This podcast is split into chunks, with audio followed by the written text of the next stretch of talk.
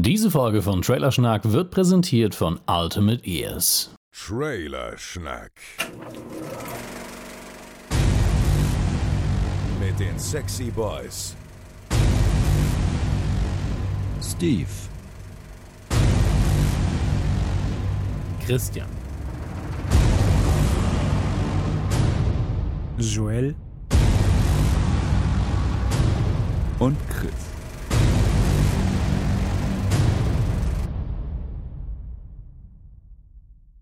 Ein warmes und herzliches Willkommen zu Trailerschnack Folge 32. Heute mit mir, dem Joel, der Esel, der sich zuerst nennt, dem wunderbaren Chris Faultier McFly Hallo. und dem auch ganz wunderbaren Steve. Hallo. Hallo Steve. Not bad.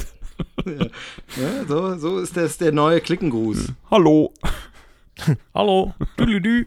Tülü. Ja, hat ja ein bisschen gedauert, bis wir wieder in der Runde zusammengekommen sind, Oh aber ja. es freut mich, dass es, dass es jetzt klappt. Ja, genau, dafür heute Ähm. dann vier Stunden lang einfach. Ja, habe ich mir auch freigehalten. Jetzt erstmal drei Stunden Geplänkel. Genau, genau, nur so langweiliges Gedöns. Genau, jetzt drei Stunden erzählen, was wir so die letzten Wochen getrieben haben. Ja, da ist ja so einiges passiert. Also, äh, Chris, dir würde ich auf jeden Fall den, den Slot zugestehen, äh, kurz über dein neues Lieblingsspiel zu reden, weil du musst ja die frohe Kunde in die Welt hinaustragen und möglichst auf jeder Plattform. Äh, ja, ja, das stimmt. Ähm, soll ich mal gleich anfangen? Ja, warum nicht? Okay, also, ähm, ach was, ich, ich hole mal ein bisschen weiter aus. So, der Sommer jetzt fickt mein Leben komplett. Also so, es ist nicht schlecht. So wie beim, beim richtigen Ficken, es ist nicht immer schlecht. Es sollte auch nicht schlecht ist sein nicht meistens. immer schlecht. Aber ähm, ich habe Mörder, Mörderstress. Ich habe halt guten Stress. So in meinem Bekanntenkreis sind alle so wie ich jetzt um die 30, 32, 33. Alle haben irgendwo ein Mädel gefunden, das irgendwie blind ist oder aus sonst irgendwelchen Gründen auf sie steht und die heiraten jetzt alle. Joel hat die ja schon vorgemacht und hat alles, äh, hat schon, schon alles abgerissen mit seiner Hochzeitsfeier. An der Zahl sind es fünf Hochzeiten dieses Jahr. Alle im Sommer, also alle innerhalb von zwei, drei Monaten. Fünf Junggesellenabschiede, die meisten nicht hier in München, nach Prag, wo auch immer. Und ich bin auf zwei von diesen äh, fünf Junggesellenabschieden und Hochzeiten auch noch Trauzeuge. Das heißt, mein komplettes Leben ist durch guten Stress relativ hart gefickt. Aber ich versuche trotzdem ab und an noch irgendwie hier äh, mein Podcast-Mäulchen aufzukriegen und äh, eben auch manchmal noch Spiele zu testen. Und je nachdem ich Hollow Knight jetzt schon, also nachdem ich das komplett aus der Bahn geworfen hat, weil ich das nicht auf dem Schirm hatte, ähm, kam jetzt gleich äh, vor einer Woche oder so, vor ein paar Tagen, ähm, das nächste Spiel, was mich noch härter aus der Bahn geworfen hat. Und das ist The End is Nigh von Macmillan. Habe ich ja schon letzte Folge vorgestellt. Vorletzte Folge? Vorletzte Folge war es, glaube ich. Und Vorletzte, äh, ja. ja. Ja, es ist äh, so gut, so schrecklich, wie, wie ich es mir vorgestellt habe. Also es ist nochmal eine Nummer härter als, ähm, als Meat Boy. Und es, ähm, es verlangt einem einiges ab, aber es belohnt einen auch äh, so unfassbar dafür. Also es ist halt ähm, Plattformer Hölle vor dem Herrn. Du hast äh, sehr viele, sage ich jetzt mal, diese Pixel-Perfect-Sprünge und sowas, die du am Ende brauchst, aber es ist äh, in keinster Weise unfair. Die Steuerung ist wahnsinnig gut und ähm, das Spiel führt dich so langsam so richtig dahin, wo es dich haben will, um dir dann mit Anlauf in die Fresse zu treten. Und äh, das macht Mörder viel Spaß. Ich weiß nicht, ob man das irgendwie verstehen kann, aber es ist halt so, es konfrontiert dich mit unmöglichen Situationen und du versuchst dich halt dann da irgendwie doch noch am Leben zu halten und irgendwann schaffst du es und äh, das ist eine unglaubliche Genugtuung. Auf jeden Fall ähm, großartige Zeit, die ich habe, sehr viel Selbstgeißelung und sehr viel Spaß. Aber ähm, ja, das hat auf jeden Das Fall. heißt, es ist so ein Spiel, was den Umsatz an äh, Controllern äh, wieder in die, in die Höhe treibt. Ja, ich denke auf jeden Fall. Also es ist, ich bin bei solchen Spielen meistens wirklich, wirklich relaxed. Ähm, aber hier gab es ein Level, das, das hat mich äh, zur Verzweiflung gebracht. Also da, da war ich kurz davor, meinen Monitor aus dem Fenster zu werfen. Dann habe ich gesagt, Steffi, ich muss Pause machen, habe sie genommen und bin Eis essen gefahren. Das war so eine Stunde, Stunde relaxen und dann äh, weiterspielen. Aber ja, macht auf jeden Fall Spaß und ähm, ich will jetzt nichts anteasern, was nicht schon woanders angeteasert wurde, aber wahrscheinlich wird es eine ausführliche Folge in einem anderen Podcast geben. 3 to Play. Nice. Steve, was gibt's bei dir Neues?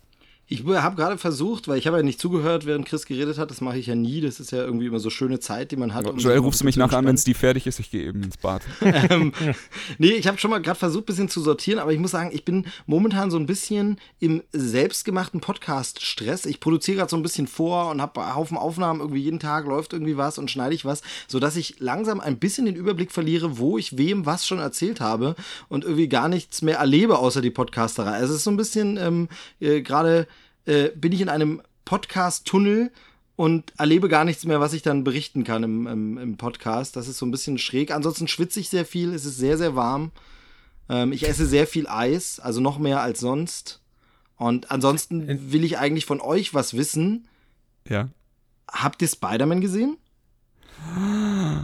Ja, erstmal Erstmal sage ich Grüße äh, an, an die Leute in Nordrhein-Westfalen, wo gerade die Welt zusammenbricht, die richtig, richtig mies Sturm haben. Ja, hier im Süden ist es heiß. Grüße. Grüße.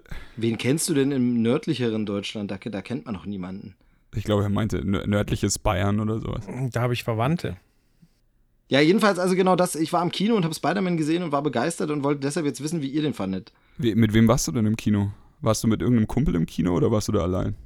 Hm, das äh, weiß ich gar nicht mehr. Ich glaube, da war ich allein, weil so für gute Filme, da nimmt man lieber niemanden mit. Was. ich glaube, du warst mit Felix Rick im Kino. Ja, das stimmt, das stimmt. Der ja, war ja, da, aber sonst habe ich da niemanden gesehen. Nee, ich habe mich da auch reingeschlichen, aber ich habe mich auf die andere Seite vom Kino gesetzt. Also Steve und ich, wenn wir zusammen ins Kino gehen, immer komplett diagonal den Saal. Wir würfeln immer vorher, wer hinten rechts sitzen darf und vorne links ist halt eher so unbeliebt. Aber ähm, ja, ich habe Spider-Man auch gesehen. Ach. Ich habe Spider-Man auch gesehen. Na oh, dann. Wow. Okay, dann willkommen zum Spider-Man Spoiler Podcast. naja, also dazu muss ich ja mal sagen, äh, es gibt eine intime Stunde von Max Maria von Nachtsheim, der, der gut im, im Spoilern unterwegs war und ich habe mir heute auch den Krempelcast dazu angehört und auch da war ich froh, dass ich den nicht vor dem Film ge gehört habe. Ach, also jetzt komm, sei mal nicht so. Äh, dann gehen wir doch mit gutem Beispiel voran. Und, und spoilern ja, einfach also, nicht so ähm, ähm, ich muss sagen, mir hat er sehr, sehr gut gefallen. Zum einen, weil man den Bösewicht komplett nachvollziehen konnte, seine Beweggründe, auch, auch wie er hinterher reagiert hat. Das fand ich, und äh, ja, Michael Keaton hat das geil gespielt. Und zum anderen muss ich sagen, was ich überhaupt nicht erwartet habe, ist, dass Tom Holland komplett die Ausstrahlung und die Energie eines jungen Michael J. Fox hat. Also der ist die ganze Zeit ähm, am Rennen, also auch in, in der Schule, wenn er irgendwie durch die Gänge geht, der ist immer in zügiger Bewegung, so, obwohl das gar nicht sein müsste. So. Und generell sind ja sehr viele 80er-Jahre-Referenzen drin und ich habe mich da sehr, sehr wohl gefühlt und ähm, war echt happy, wie das Ganze inszeniert ist. Ja, ich mag das. Ich habe da noch nie drüber nachgedacht, aber es stimmt schon, wenn du es so sagst. Ähm, ich mag den Vergleich, ja. Ja, ähm, ich habe sehr, sehr viele so eine 80er-Vergleiche schon, aber der Michael J. Fox ist mir tatsächlich auch noch nicht in den Sinn gekommen, aber es ist ja komplett, du hast absolut recht. Ähm, mir hat er auch sehr gut gefallen. Also sagen wir es mal so, mir wurde ein bisschen das Herz gebrochen nach äh, dem Andrew Garfield Spider-Man, den ich doch äh, irgendwie ins Herz geschlossen hatte, vielleicht auch wegen Emma Stone. Grüße an Chris. Ähm, und irgendwie war ich, ich war pisst, als sie, als sie gesagt haben, dass sie jetzt schon wieder neu anfangen. Ganz ehrlich. Aber es ist auf jeden Fall gut. Das ist ein, ein schöner Marvel Spider-Man. Ähm, war ja von Anfang an klar. Und äh, ich habe keine großen Kritikpunkte. Ich habe Bock, dass es so weitergeht und bitte, bitte, bitte fangt nicht in, in einem Teil wieder an, irgendwie alles neu aufzuziehen oder sowas. Ich war relativ glücklich, dass sie sich mit dem Origin-Modus ein bisschen zurückgehalten haben. Und ähm, ja, ähm, die, der Cast war wirklich auch sehr gut. Hat, hat mir gut gefallen. Sehr ja. gut, schön. Da freue ich mich, wenn er euch auch so gefallen hat, weil irgendwie ist es wirklich so wieder mal so ein Film seit langem. Ich habe da echt eigentlich so ziemlich nichts auszusetzen an dem Ding und fand ihn so schön und ähm, warte jetzt noch so auf den ersten, den ich treffe, der sagt, wieso, der war doch doof. Also habe ich bisher noch niemanden getroffen, von daher sehr, sehr schön. Ich glaube, der kommt gut an. Räumt ja auch in den Kinokassen gut ab, oder? Ja, und da war ja, wir sind ja bei Trailerschnack, vorher die große Frage wegen der Trailer, ne, dass die zu viel verraten und zu viel zeigen und viel zu lang. Wie fandet ihr es jetzt mit dem Film dann am Ende? Also es gab eine Stelle, also ich gehe mal davon aus, dass unsere Hörer die Trailer gesehen haben. Und ähm, es gibt halt diese eine Stelle im Trailer, wenn, wenn dieses ähm, Transportschiff auseinanderfällt und äh, dann Iron Man auftaucht. Und das hat mich schon, während ich im Film saß, sehr abgefuckt, dass ich wusste, worauf es jetzt hinausläuft. Mhm. ja, definitiv. Aber ähm, ich, ich weiß, worauf Steve hinaus will. Also die Kritik war sehr groß bei den ganzen Trailern und ich finde, dass sie es nicht so schlimm gemacht haben, wie es alle vorher dachten. Also ich fand es nicht so schlimm am Ende des Tages. Und ähm, es gab trotzdem noch Überraschungsmomente in dem Film. Es gab absolut geile Szenen, die ich überhaupt nicht auf dem Schirm hatte. Und äh, das hat mich dann doch recht glücklich gemacht. Aber ja, okay, diese Szene definitiv gebe ich Joel recht. Da hätte man vielleicht etwas weniger zeigen können. Ja, ich finde halt, sie haben halt schon relativ viel verraten, bis auf ein so ein Element oder eine so eine Szene, die ich sehr überraschend immer noch fand, aber ich sag's jetzt nicht, sonst meckert Joel wieder, ich würde spoilen, wobei ich versucht habe, in Krempelcast extra nicht zu sagen, aber naja gut, dann war es vielleicht doch schon zu deutlich. Aber was ich finde, was die Trailer halt gar nicht haben, sie haben für mich diesen 80s Highschool-Film-Vibe, den ich in dem Film überraschend gespürt habe, gar nicht vorweggenommen. Und das war so, also dass zwar handlungsmäßig sehr, sehr viel bekannt war, aber wie der Film wirklich wirkt, konnten die Trailer nicht vorwegnehmen und deshalb hatte ich doch noch eine positive Überraschung. Ja. ja. Und äh, was man auch sagen muss, es gab ja vorher viel Diskussion wegen dem, wegen dem Filmplakat, wo er diese gelbe Collegejacke anhat, wo ja. Chris berechtigterweise gesagt hat, Spider-Man würde nie so rumlaufen. Es ist aber im Film ganz cool erklärt eigentlich, warum er diese Jacke dabei hat und äh, warum er sie dann auch mal trägt. Und er, er, sitzt nie so auf der Brücke wie auf dem Plakat mit dem, mit dem Jackett. Ja, Aber genau, genau. Das stimmt. ist schon schlüssig. Und jo, jo. Ähm, ja, was da vielleicht auch noch zu sagen ist, also du hast ja schon erwähnt, äh, Spider-Man läuft sehr erfolgreich. Ähm, leider kackt Wonder Woman ein bisschen am Kino ab und das finde ich sehr, sehr schade, weil ich den Film auch sehr, sehr gelungen finde. Ich wollte den letzten sehen vor zwei Tagen und äh, bei uns in dem Lieblingskino, wo wir zurzeit immer rumhängen, läuft er gar nicht mehr. Und das hat mich dann doch abgefuckt. Also ganz, ganz selten, dass ich noch so einen Nachmittag Zeit habe und dann so, so äh, Steffi hat mich angerufen, was machen wir jetzt? Ich so, ja, ich schau mal, ob der Film läuft. Nee, läuft nicht. Okay, ja, also das ist, glaube ich, aber so ein bisschen so ein Deutschland-Problem, dass äh, du halt oft das also die Kinos, wir haben einfach nicht so eine Kinolandschaft, wo das so gut funktioniert, dass die sehr schnell die Filme sehr schnell wieder rausnehmen. Also wenn du es in den ersten zwei Wochen nicht schaffst, kann es dir wirklich auch bei einem Blockbuster passieren, dass du keine anständige Vorstellung mehr findest, um den zu gucken. Und ich glaube tatsächlich ist ja auch der, äh, in Anführungsstrichen ist jetzt übertrieben von dem Misserfolg zu reden, aber der geringere Erfolg von Wonder Woman wirklich auch, glaube ich, nur bei uns so. Also in den USA ist der ja mega durch die Decke gegangen. Mhm. Ist das so? Ja, ja, ja, doch. Okay. Naja, auf jeden Fall, der Film hat es nicht verdient, im, im, Gegensatz zu manch anderem DC-Film an der Kinokasse unterzugehen, weil ähm, Gal Gadot macht das sehr, sehr gut. Ähm, ist auch schön erzählt, ist vielleicht nicht ganz so rund, wie man es von Marvel gewöhnt ist. Also, ja, zum Ende hin dann doch ein bisschen schnulzig, aber äh, doch ein großes Spektakel und sehr sehenswert, finde ich. Auf jeden Fall, ja, bin ich dabei. Ja, apropos sehenswert, sollen wir dann mal langsam uns richtig Richtung äh, Trailer begeben? Jo, ich habe gerade auf die Uhr geguckt, die vier, die vier Stunden sind um. Also, ja, ich weiß nicht, hat jetzt Joel schon groß erzählt, was er gemacht hat und so getrieben hat? Ich glaube nicht.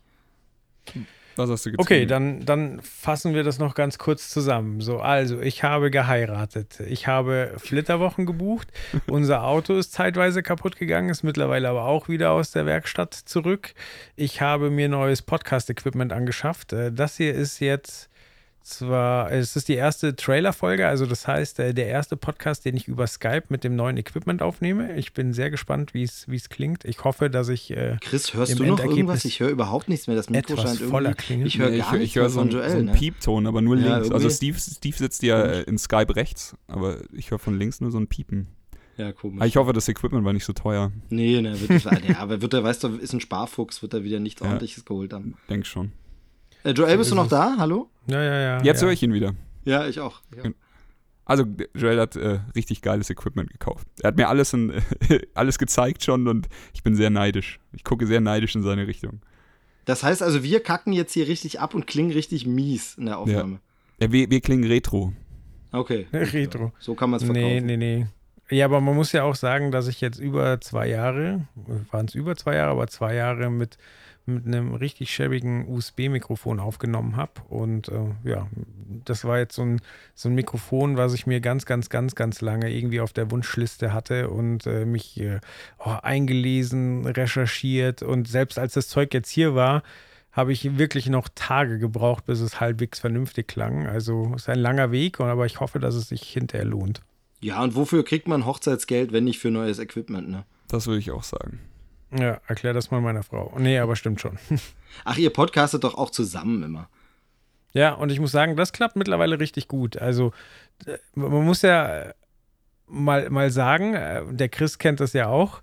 Ähm, eigentlich denkt man ja, dass es wesentlich komplizierter ist, einen Podcast aufzunehmen, der gescheit klingt, wenn alle äh, bei sich zu Hause hocken. Aber äh, wenn, wenn drei oder mehr Leute in einem Raum sitzen, ist das auch eine ganz schöne Herausforderung, dass die alle ordentlich klingen. Und da haben wir jetzt bei Sugarcane, denke ich, auch eine Lösung gefunden, die sich hören lassen kann. Ja, da nehme ich immer keine Rücksicht auf. Meine Frau ist immer nur ganz, ganz leise zu hören, weil dann ist vollkommen, ist mir egal. Du pegelst sie dann eh immer noch weiter runter. Genau, so, natürlich. Quasi natürlich. Monologe. Aber wegen Sugarcane, bevor wir wirklich jetzt loslegen, muss ich nur fragen, wie viel Kilo zugenommen bisher und klappt der Plan, dass du nur Süßigkeiten isst zum Podcast? Äh, ich habe ähm, meine Waage beim Nerdy Turdy Sale äh, einfach vertickert. Ich habe keine Ahnung. okay. Und ähm, ja, es funktioniert leider noch nicht zu 100 Prozent, dass ich nur während dem Podcast esse. Aber Okay.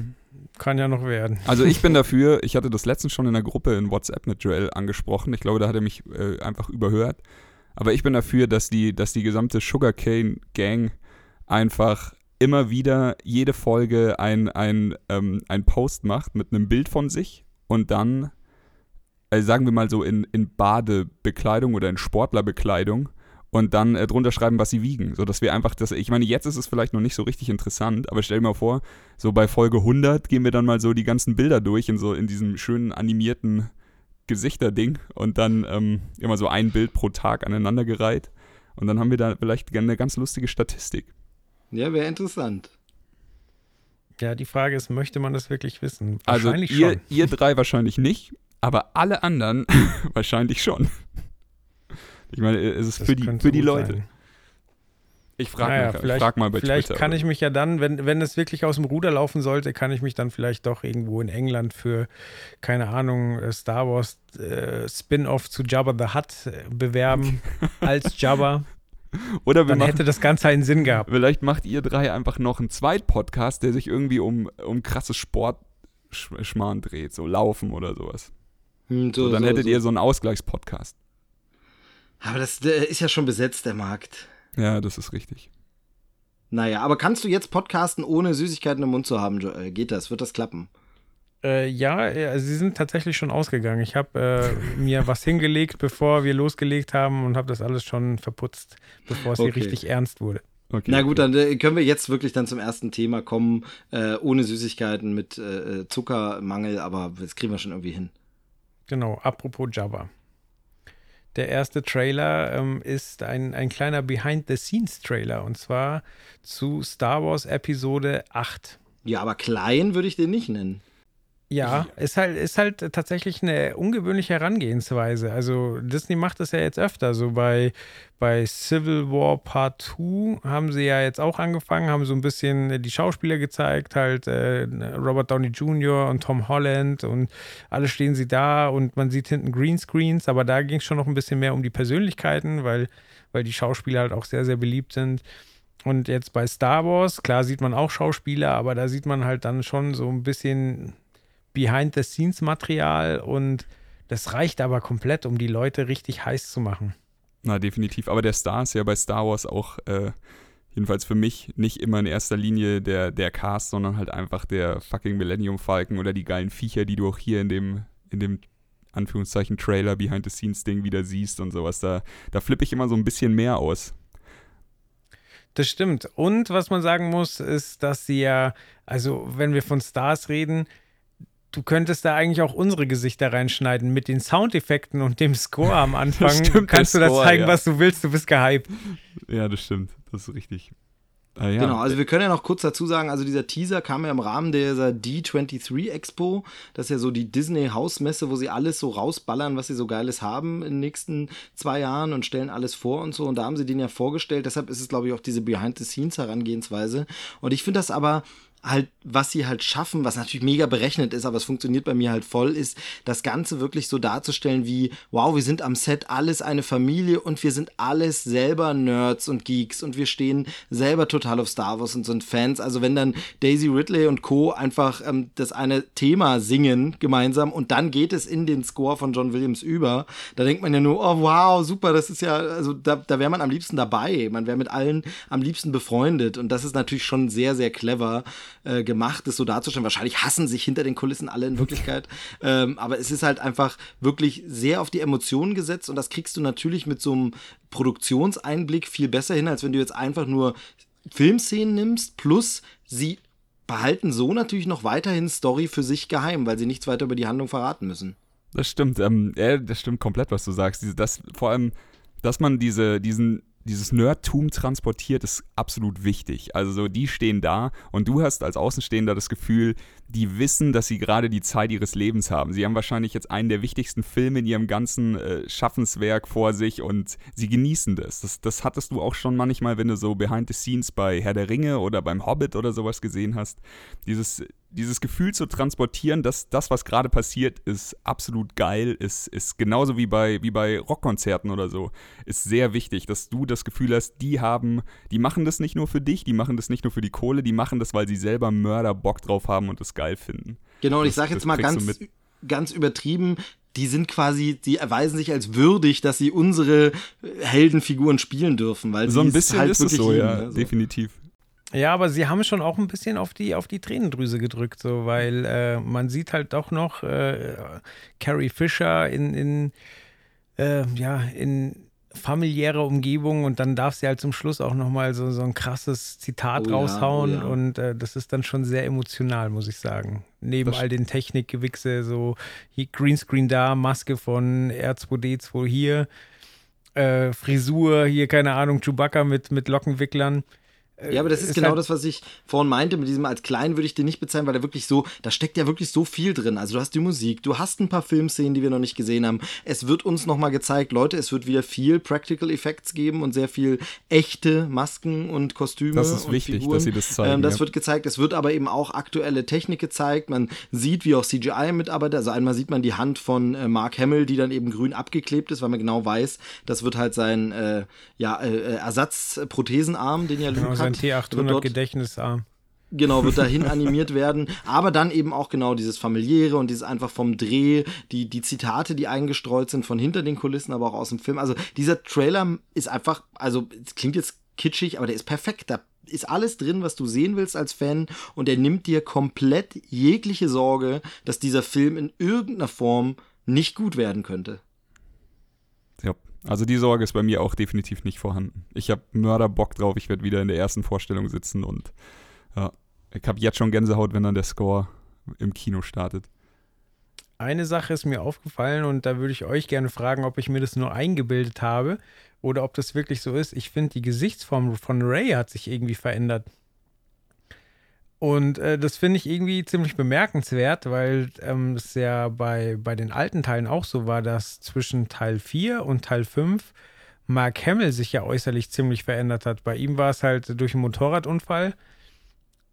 Und ich hoffe, dass es äh, der Schauspielerin von Ray nach wie vor gut geht, aber ich habe irgendwie so den Eindruck, die hat ein etwas runderes Gesicht bekommen. Also mir ist es gar nicht aufgefallen ja, also bei mir war es mehr so was Unterbewusstes, so wie, hm, hier sieht es irgendwie, aber ich habe da nicht so drüber nachgedacht, aber wenn du es jetzt so ansprichst, dann scheine ich nicht der, also dann, dann manifestiert sich jetzt, was ich so im Unterbewusstsein noch so viel so von, ist die irgendwie, hat die irgendwas anders gemacht, aber nee, Haare sind eigentlich wie vor und, und ich habe auch sehr viel sie so, es gab ja diese vielen Späße mit ihr und äh, Josh Gad auf Instagram, mhm. der sie immer ausgefragt hat und so und da war es mir jetzt noch nicht so aufgefallen, aber in diesem Trailer dachte ich für einen Moment nur mal so, ist da irgendwas anders? Hm, naja, wer weiß, hast dich jetzt bestimmt geirrt, aber da du es jetzt auch ansprichst, ähm, irgendwas ist da, kann schon sein, ja.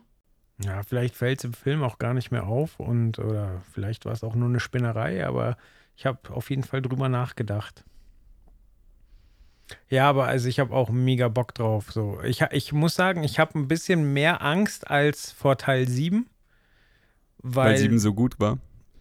Weil dir ja, 7 so gut gefallen hat. Genau, und weil es ja den Anschein hat, dass äh, Teil 7 geschrieben wurde und es aber nur so mehr oder weniger lose Handlungsstränge gab, die weitergereicht wurden. So, es gab zwar eine Idee für eine Story, aber die war noch nicht ausgearbeitet und anscheinend haben ja auch andere Leute die Geschichte dann weitergeführt. Und ähm, das könnte natürlich sieben im Nachhinein ganz schön ins Verderben stürzen, wenn die Geschichte jetzt schlecht weitererzählt wird. Also die Frau Kennedy äh, bei Disney macht da, finde ich, zwar einen sehr, sehr guten Job. Also, weil zum Beispiel, es gab ja auch riesige Nachdrehs bei Rogue One und der Film ist Bombe geworden, finde ich.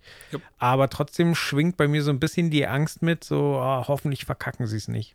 Ja, da ist ja so ein bisschen die Frage, was habt ihr von dem Regisseur von Ryan Johnson, der ja auch das Drehbuch mitmacht? Also sie suchen sich ja da echt schon Leute, die dann Drehbuch und Regie auch ein bisschen zusammen machen. Das war ja bei J.J. Abrams auch schon so bei Episode 7. Äh, Ryan Johnson, ich habe von dem bisher nur Looper gesehen, äh, muss ich zu meiner Schande gestehen. Er hat ja noch äh, zwei andere Filme, die sehr, sehr gelobt werden, immer nämlich Brick und Brothers Bloom. Beide werden immer mega gelobt, so von wegen, musst du mal sehen, sind wirklich cool und wirklich gut. Habe ich leider noch nicht geschafft zu gucken. Aber Looper finde ich fantastisch, hat ein tolles Drehbuch, äh, funktioniert, ist sehr clever und witzig und ähm, irgendwie schon was anderes mal. Also da habe ich erstmal so ein bisschen Vorschusslorbeeren, Vertrauen. Äh, habt ihr schon was von dem gesehen mal? Ich leider gar nichts. Ähm, witzigerweise, ich habe also ganz viel von den Filmen gehört. Ich habe noch keinen von den dreien gesehen. Was ich allerdings gesehen habe, war Breaking Bad und da hat er auch bei drei Episoden Regie geführt. Ah, okay. Und man jetzt einfach mal so stehen lassen. Also so, ähm, ich habe Vertrauen, wie Steve schon sagt. So, der hat bestimmt schon eine Menge Erfahrung gesammelt mit den Filmen und wie gesagt, wurden ja auch groß gelobt. Jetzt bin ich gespannt. Ich glaube nicht, dass er den Star Wars Karren irgendwie äh, an die Wand fährt oder sowas. Ja, habt ihr so ein bisschen mitbekommen, was Mark Hamill so von sich gegeben hat? Gar nicht. Ich versuche mich, äh, das ist jetzt vielleicht blöd, aber ich versuche mich tatsächlich, so, soweit es geht, äh, wenn es nicht um einen neuen offiziellen Trailer geht, da rauszuhalten. Ich habe es vorhin schon Joel im Vorgespräch gesagt. Ich habe mich auch ganz lange geweigert, das Behind-the-Scenes-Ding-Material äh, jetzt anzugucken, bis es jetzt eben in der Folge thematisiert wurde. Da war dann klar, okay, da gehe ich jetzt rein. Aber ähm, ich versuche tatsächlich so wenig wie möglich momentan zu konsumieren oder zu lesen oder News, News darüber abzugreifen oder sowas. Aber ja, hau Verstehe raus. ich, verstehe ich, bin da aber bei den Trailern zum Beispiel nicht so, weil da macht Disney einfach einen guten Job oder hat es auch bei Episode 7 schon gemacht. Also bei diesem Behind the Scenes, ich hatte nie auch nur ansatzweise Angst oder Sorge, dass die mir jetzt zu viel verraten könnten, weil das macht Lucasfilm oder Disney, wer auch immer da jetzt wirklich der am Ende am längsten Hebel sitzt, aber das machen die so gut bei Star Wars, dass die dir nicht zu viel verraten. Also da bei den, bei dem Promomaterial habe ich in dem Fall echt gar keine Angst. Wovor ich ein bisschen in Anführungsstrichen Angst habe, sind wirklich diese News. Deshalb kann sein, von Mark Hamill mal irgendwo eine Headline gelesen, was er gesagt hat, aber da klicke ich auch nichts an. Ich muss sagen, ich bin nur äh, in der Medienkuh äh, immer zu faul, diese Star Wars News wegzuskippen oder Doch, irgendwie manchmal skippe ich die. Nee, da, da habe ich keine Lust. Ich höre es dann immer. Das heißt, was Dominik Hammes als ach spoilig jetzt äh, ansieht, das höre ich dann auch und hab's gehört, aber ich suche es nicht aktiv. Ich klicke jetzt nicht extra. Äh, Star Wars Vorfreude ist ja eh schon auf so einem Level, wo ich denke, da muss ich jetzt nicht noch das weiter befeuern. Von daher, worauf wolltest du hinaus? Was hat Mark Hamill gesagt? Ja, auch jetzt nichts, was groß verraten würde. Er, er hat nur gesagt, äh, seiner Meinung nach hätte sich Luke eigentlich in eine komplett andere Richtung entwickeln müssen. Aber das hat er während der Jahrzehnte schon öfter gedacht und gesagt. Und äh, letztlich war es immer gut, dass es nicht nach seiner Meinung gelaufen ist. Ich glaube, du entwickelst halt, wenn du über so einen langen Zeitraum äh, speziell eine Rolle verkörperst, entwickelst du da immer so eine spezielle Beziehung und du musst dir die Rolle sein. Ich meine, du, du bist halt dann fucking Luke Skywalker.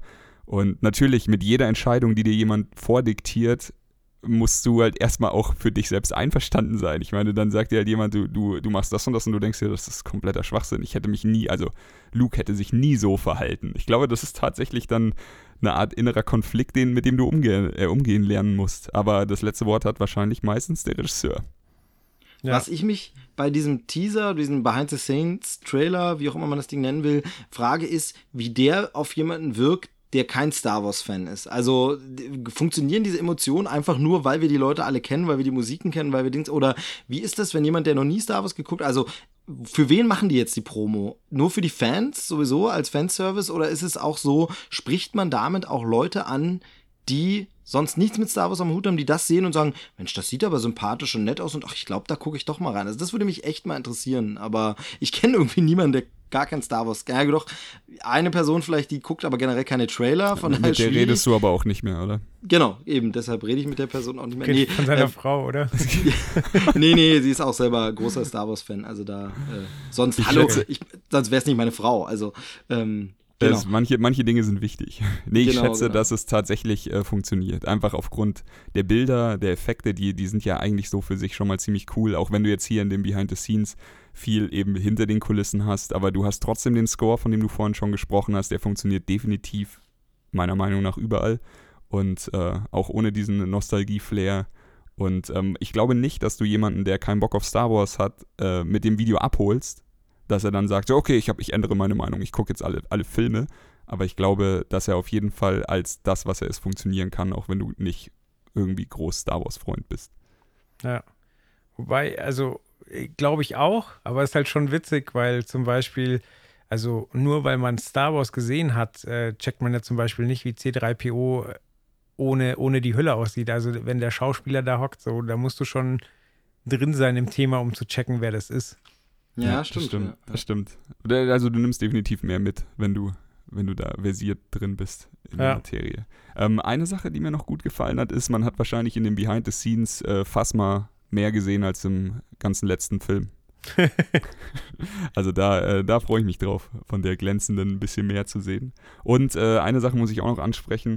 Joel ist wahrscheinlich zu sehr Gentleman oder er hat es nicht gesehen, aber Joel und ich hatten ja bei dem, bei dem letzten Trailer hatten wir eine Unterhaltung, welcher Helm denn jetzt zerstört da am Boden liegt, ob das der von Vader ist oder der von Kylo. Und äh, Joel sagte Kylo, ich sagte Vader. Und jetzt sieht man aber in einer kurzen, in einer kurzen Sekunde in diesem Behind the Scenes einen ziemlich zerdellten Kylo-Helm. Und da dachte ich schon so, fuck, der, der Mann hat recht gehabt. Das ehrt dich, dass du das nochmal ansprichst, weil mir wäre es jetzt tatsächlich gar nicht aufgefallen. Ja, schauen wir mal, was am Ende ist. Muss ja auch nichts heißen. Aber da dachte ich schon so, ich bin eh immer so unsicher, weil du bei sowas eigentlich meistens recht hast. Aber jetzt dachte ich schon, fuck, scheiße. Ja, gucken wir mal. Ja, da können wir ja gerade noch mal so einen kleine, kleinen Ausflug machen, weil du gerade gesagt hast, man sieht Phasma fast mehr als im, im letzten Teil. Äh, die gute Frau hat ja eh gut zu tun und ist gerade wieder bei Game of Thrones zu sehen. Und Alright. Steve gerade so, äh, Steve, so, äh, Hat man es doch gehört, hoppla. schaust du gar nicht, oder was? Also, ich schaue gar nicht. Ich habe einen, einen sehr langen Sermon dazu auf äh, Facebook neulich beantwortet, als mich jemand gefragt hat, äh, wollt ihr die Kurz- oder die Langversion? nee, also ich will die Wunde nicht Zeit. aufreißen, aber wenn du, wenn du erzählen willst, warum, warum dir so ein Meisterwerk irgendwie nichts bedeutet oder so, oder warum du ein Idiot bist, dann hau mal raus. Okay, also du ich möchte kurz dazu sagen, ich beneide ihn ein bisschen, weil ich würde das gerne nochmal Nochmal von Also null. Ja, klar. wahrscheinlich würde ich jetzt auch warten, bis es zu Ende ist und dann würde ich es mir einfach mal in einem Monat reinpressen. Wobei, und, äh, wobei, das ist ja genau der Punkt. Ich werde es nie von null erleben. Also dann kriegt ihr doch die Langversion, wie ich es geschrieben habe. Sorry. Nee, ich versuche mich kurz zu fassen. Also äh, folgendes. Ich habe die Serie angefangen zu schauen, habe irgendwie ähm, mir eine Staffel mal günstig gekauft, habe die ersten drei Folgen gesehen, fand die gut, solide, aber es war jetzt nicht so dieser mega Drive wie, oh, wie spannend, jetzt muss ich aber gleich weiter gucken. Waren einfach die ersten drei Folgen der ersten Staffel. Dann kam irgendwie was dazwischen. Ich weiß jetzt nicht mehr genau, ob das dann war, als wir gerade Eltern geworden sind oder irgendwas, aber auf jeden Fall konnte ich erstmal nicht weiterschauen und hat sich dann nie ergeben und wie gesagt, es war nie dieser Drive da jetzt und du musstest unbedingt weiter gucken. Das hatte ich bei anderen Serien schon krasser. Und dann kam dieser Mega-Hype plötzlich. Der ging plötzlich los, dass, also plötzlich war es nicht, er ging schon eine Weile länger, aber plötzlich überall, du wirst zugeballert mit Game of Thrones, zumindest in Social Media, im Netz, die ganze Zeit, selbst wenn du es nicht guckst. Und das hat bei mir zu einem krassen, ja, in Anführungsstrichen, Upturn geführt, dass ich irgendwie gerade gar kein, also mein Bedarf an Game of Thrones ist gedeckt, ohne es zu gucken. Ich habe keinerlei Heißhunger, Hyper Interesse mehr drauf, weil ich das Gefühl habe, ich kenne die wichtigsten Plotlines, ich kenne die wichtigsten Tode in Anführungsstrichen, ich weiß, was da so in etwa passiert und habe so das Gefühl, das kann mir gerade nichts Spannendes Neues geben. Das heißt nicht, dass es schlecht ist, weil, wie gesagt, das kann ich auch gar nicht beurteilen. Ich habe es auch gar nicht weiter geguckt. Aber es ist so, da ist momentan keinerlei Faszination. Oh wow, das würde ich aber gerne mal sehen. Ich habe das Gefühl, ich kriege eh alles mit. Ich habe so viele Parodien gesehen über Sachen. Ich habe so viele äh, Anspielungen. Ich meine, Begriffe wie Red Wedding sind mir einfach, ich, mir ist einfach klar, was da in etwa passiert, obwohl ich diese Serie gar nicht gucke und obwohl ich nicht aktiv Artikel dazu anklicke, weil man einfach so zugeballert wird mit Memes und GIFs und sonst was. Das, und das ist genau das Problem. Wenn ich jetzt in ein paar Jahren die Serie irgendwann mal gucke, weil das habe ich natürlich vor, weil es mich doch mal interessiert dann irgendwann, werde ich vieles vergessen haben, aber definitiv nicht alles. Also es wird ganz viele Dinge geben, die weiß ich natürlich für immer und die werden einfach keine Überraschung mehr sein und es wird einfach nicht, man kann es nicht mehr kalt gucken. Ähm, und das senkt natürlich das Interesse, es gucken zu wollen, noch mehr runter. Ich verstehe dich, mein Freund. Okay, einer. Ich verstehe dich. Nee, also Ja, wie gesagt, mir äh, geht's es- nur, mir sorry. geht's ja, sorry, mir geht's halt nur darum, ich will nicht sagen, dass es schlecht ist, aber irgendwie bin ich übersättigt. Ich weiß, äh, ich weiß genau, was du meinst. Dieses ist ein Fall, da habe ich mich auch schon sehr lange mit meiner Frau drüber unterhalten. Dieses, die ganze Welt entscheidet, dass irgendwas jetzt der heiße Scheiß ist. Und dann dreht die ganze Welt komplett am Rad. Und immer wenn eine neue Folge, wenn eine neue Staffel rauskommt, dann drehen die noch härter am Rad. Und es ist so ein, so ein, schon fast so ein sozialer Zwang, den du hast, dass du dabei sein musst, so wie du guckst es nicht. Wie du magst kein Star Wars, ist im Endeffekt genau dasselbe. Wie, wie du guckst gerade kein Game of Thrones, bist du Stranger wahnsinnig. Things ist, glaube ich, ein gutes Beispiel. Ja, aber, ja. aber lasst mich kurz einhaken. Der Unterschied bei diesen Sachen wie Star Wars ist, ich habe nicht das Gefühl, dass Star Wars-Fans, Leuten, die es nicht geguckt haben, die ganze Zeit die Handlung in den Rachen stopfen und die ganze Zeit sagen, aber dann passiert doch dieses Krasse und aber dann stirbt doch der und dann sterben die und das ist alles und ständig kann jeder tun. Also sondern ich habe das Gefühl, die versuchen mir eine Begeisterung für eine Sache. Ich habe ja wirklich das Gefühl, ich werde zugeballert mit der Handlung von Game of Thrones, obwohl ich die nicht gucke und verfolge. Das hat ja ein Star Wars Nichtkenner eigentlich nicht. Ja, aber bei Star Wars ist es halt auch nur jetzt, ich meine, wir, wir leben ja, wir reden ja jetzt von der, von den letzten paar Jahren. Wie viele Star Wars Filme sind denn da rausgekommen? Und jetzt wie viele Folgen Game of Thrones? Bei Game of Thrones ist es einfach so dieser, dieser Drang der Welt mitzuteilen, dass man ganz vorne mit dabei ist. Am besten hat man die Folge um 3 Uhr nachts am Montag geguckt und äh, haut dann um, um 3.30 Uhr den ersten Tweet raus, was jetzt storyrelevantes passiert ist, formuliert ihn aber so, dass man es nur mit, mit äh, dreimal um die Ecke denken wirklich verstehen kann. Und damit demonstriert man irgendwie so ein, äh, sein, äh, keine Ahnung, Faszinations-, äh, ich bin ganz vorne mit dabei Ding. Und das ist natürlich auch irgendwie Schwachsinn. Sowas hatte Star Wars irgendwie nie. Zum Glück. Jein. Also Star Wars hat es halt nicht so auf so einer wöchentlichen Basis. Also bei Star Wars, klar, hältst du schon mal inne und klärst das mal ab, aber hast du den aktuellen Film gesehen? Aber dann, also bei Game of Thrones und Star Wars ist es schon ähnlich so, okay, hast du es gesehen? Ja, dann redest du über das, was du gesehen hast und dann fängst du aber an, über die Konsequenzen nachzudenken.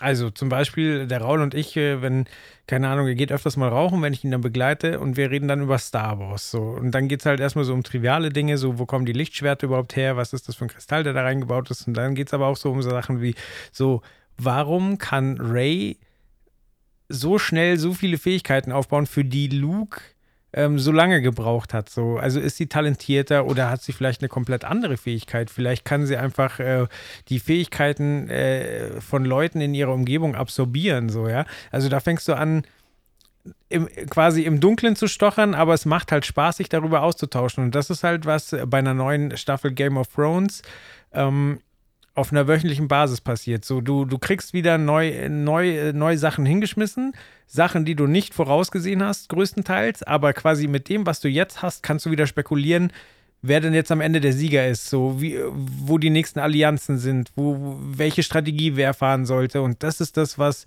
gerade popkulturell so viel Spaß macht an der ganzen Sache. Na, das stimmt Ja, aber schon. das, das heißt dann natürlich auch, dass es äh, nachträglich zu gucken eigentlich fast schon ein sinnloses Unterfangen ist, weil ich bin mir relativ sicher, wenn ich da nicht gerade in ein schwarzes Loch falle und da ein paar Monate sitze, werde ich gegen Ende dieser Serie einfach erfahren, wie es ausgeht.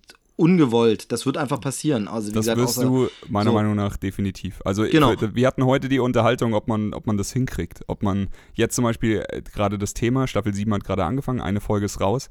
Manche Leute sagen, ich gucke das erst, wenn alle Folgen draußen sind. Und wir haben uns heute darüber unterhalten, ist es möglich, wenn man Twitter, Facebook und eventuell noch 9gag zur Belustigung benutzt, überhaupt ungespoilt bis zur letzten Episode zu warten? Meiner Meinung nach zu 100% nicht. Genau, aber dann kannst du ja, Chancen du, kannst du ja sagen, ich meide das. Das Problem ist halt blöd, wenn du im Internet arbeitest und beruflich Ja. auf Facebook bist und auf Twitter, dann hast du einfach gar keine Chance. Und von daher vermute ich so ein bisschen, dass das dafür sorgen wird, dass ich es nicht gucke in absehbarer Zeit und dann irgendwann in Jahren mal gucke, zwar wissend, wie es ausgeht, aber mir dann wirklich auch nochmal unter diesem Der Weg ist das Ziel Aspekt nochmal angucke, wie war die Serie eigentlich gemacht. Ich denke, es wird dir auch als genau das gefallen. Auch wenn du vielleicht äh, drei von fünf Story-Wendungen schon vorher weißt. Wird es dir trotzdem sehr gut gefallen. Aber ich muss sagen, es, macht auch Spaß, äh, sich mit Leuten auszutauschen, die es quasi nachholen. So, du bist, so du, du lässt dir so ein paar, paar Eckpfeiler geben, passt auch höllisch auf, dass du nichts verrätst, was derjenige noch nicht gesehen hat, aber du bist sofort wieder drin. So, also ich sag mal, wenn du dir das in drei Jahren anguckst, sag Bescheid. Also vielleicht gucke ich klar. noch mal mit. Lass mal Äh, quatschen. was macht eigentlich, was macht das Projekt Akte X eigentlich? Äh, ich bin jetzt mittlerweile in der dritten Staffel. Macht, sehr- macht sehr, sehr Okay. viel Spaß. Wir, also wir bingen jetzt nicht durch, aber wir hauen es immer wieder mal rein. Es wechselt sich immer ab mit äh, Star Trek Next Generation. Okay, sehr gut, sehr gut. Weil da müssen wir dann über Akte X bald auch nochmal reden. Sehr gerne. Ja, dann, ähm, wenn wir eh schon beim Reden sind, dann können wir doch auch zum nächsten Thema kommen, oder? Ja, ich denke mal, Game of Thrones reicht dann auch. Ich habe mich genug unbeliebt gemacht, wahrscheinlich. Ja, Mit nochmal kurz Kopf. zurück zu Star Wars. Weiß eh jeder, startet am 15. Dezember diesen Jahres. It's a Ich glaube, bei uns sogar 14., oder? Glaube ich sogar. Na gut, wer wird denn jetzt hier jeden Pfennig Das ist bei? Star Wars zählt jede Stunde. Was auch war. Ja, also im Dezember, Mitte Dezember. Freunde der Nacht. Äh, Kann nicht früh genug passieren. Genau. Was schon ziemlich früh passiert ist, ist äh, der Kinostart des nächsten Films. Und zwar geht es um Begabt und der läuft bereits seit dem 13. Juli. Ähm, und den haben wir reingenommen, einfach weil das wieder so ein Film ist, der halt unter dem Radar passiert und der das eigentlich nicht verdient hat, wie ich finde. Und es ist halt kein Wonder Woman, ist kein Spider-Man, sondern ist halt ein kleiner, feiner Film. Und ich wollte gerade sagen, ist halt Captain America. genau. Und vor allem der Regisseur von Amazing Spider-Man. Aber okay. Ja, Moment, äh, dazu äh, der Regisseur von Amazing Spider-Man, der ironischerweise auch noch Mark Webb heißt. Genau, ja. Mit Doppel-B, aber. Doppeldeutiger geht's ja nicht mehr. Genau, also es geht um Begabt. Ähm, ich äh, kann mal, ich habe mir hier einen Text rauskopiert, um was es geht. Den würde ich jetzt einfach vorlesen, weil es das einfach gut runterbricht und dann können wir ja ein bisschen drauf eingehen. Die kleine Mary ist ein Wunderkind und wird von ihrem Vater aufgezogen. Chris Evans, nicht als Captain America. Ach so, ich habe mir doch nicht allen Text rausgeschrieben. Ja, super. Mehr habe ich mir gar nicht rauskopiert. Aber ja, Joel. also die gute, die gute, wer ist die? Mary, die Kleine? Ja. Ähm, wird eben von, von ihm aufgezogen. Von Ist Captain seine America. Nichte, seine Nichte ist es, glaube ich. Genau, die Mutter hat, glaube ich, Selbstmord begangen und ähm, es geht im Endeffekt geht's darum, dass sie super begabt ist und äh, das entdecken sie natürlich in der Schule und ähm, Captain America, ich weiß leider nicht, wie er in dem, ich, gu ich gucke das jetzt kurz nach. Frank, er heißt Frank. Okay, Frank sagt halt, pass auf, ich habe der Mutter der Tochter, äh, der Kleinen versprochen, dass sie, dass sie aufwächst wie ein normales Kind. Er will eben, dass ihr Leben ganz normal läuft, dass sie ganz normale äh, Schulen besucht, dass sie ganz normale Freunde findet. Und ähm, ich glaube, die Oma der Kleinen taucht irgendwann auf und die denkt sich halt genau das Gegenteil. Also sie sagt so, ey, die Kleine ist mörderbegabt und wir müssen dafür sorgen, dass sie auf die äh, Elite-Universitäten des Landes geht, auf die besten Schulen, dass sie mörderkrass gefördert wird und dann ähm, entpuppt da quasi so eine Art Streit um das, in Anführungszeichen, Sorgerecht um die Kleine. So, ich denke, mehr, mehr brauche ich nicht Ja, erzählen. ja, genau, sonst das passt. Ich den ganzen Das, das passt, das passt. Ja, ähm, also was man sagen kann, auf jeden Fall, die, ich habe die Kleine schon nach dem Trailer so in mein Herz geschlossen. Ich finde die so niedlich und irgendwie, ähm, es, ist, es ist bei mir teilweise wirklich so, dass mich prominent eingesetzte Kinder in Filmen ähm, eher nerven, vor allem wenn sie eben so eine Alleinstellungsrolle haben wie hier. Aber die Kleine, die ist mir jetzt schon nach den paar, zwei Minuten ans Herz gewachsen, ohne Ende. McKenna Grace heißt die. Kannte ich vorher noch nicht, ne? Hatte ich schon irgendwas? Ich äh, pff, gar nicht auf dem Schirm gehabt. Glaube Nee. ich zum ersten Mal gesehen. Mm, Ich glaube auch, dass der Film mich emotional ganz schön packen wird. Also, und äh, da gibt es vor allen Dingen einen Auslöser, und zwar die gute Octavia Spencer spielt mit. Und die Alte muss, muss mich nur traurig angucken, dann fließen bei mir die Tränen. Die, die ist so krass, was das angeht. Ja, das kann sie. Das ist so bitter. Ey, die hat ein ganz, guten, ganz gutes Händchen für Rollen, muss ich sagen, oder? Wir haben vorhin schon äh, gefachsimpelt, so Hidden Figures war sie dabei. Ja. Dann, ähm, was war, The Help hat sie mitgespielt, jetzt der Film und sowas. Also ich glaube, die, die hat ein ganz gutes Händchen. Ja, aber also, keine Ahnung, das ist schon krass. So eine dicke Schwarze, die aber quasi in ihren Augen so die Traurigkeit von tausend versklavten Männern vereint. So, das ist, wow. okay. Ja. Ja. Ey, da kann man nur lachen, aber man kann halt auch nicht widersprechen. Nee, du hast Das schon, du hast stimmt schon schon. irgendwie recht. Du hast schon Ja, aber die kann so, die kann halt äh, Traurigkeit, Enttäuschung und, und äh, äh, ja doch wirklich so mega große Enttäuschung und, und äh, Traurigkeit kann die so krass einfach, die muss nichts sagen, die muss nur gucken. Nee, die hat diese Gabe. Ja. Worauf ich mich am meisten freue bei dem Film ist, äh, dass ich beide Seiten verstehen kann. Und äh, du hast ja ganz oft in Filmen dass ähm, die Thematik, dass quasi eine Seite von, von Haus aus die gute Seite repräsentiert und du weißt sofort, okay, die will das Beste für beispielsweise jetzt das Kind und die andere Seite will das Schlechteste, aber du kannst ja beide verstehen. Ich meine, so ein Mördertalent zu fördern ist ja jetzt auch nicht unbedingt ein Hass, Move oder sowas. Das ist ja auch was, was irgendwie mit, ich glaube, dass das das Beste für sie ist. Genau, man hat nicht das Gefühl, dass sie ihr schaden will jetzt direkt. Genau. Genau, und sich, und sich unbedingt bereichern oder so. Also das, das, das kommt nicht so rüber.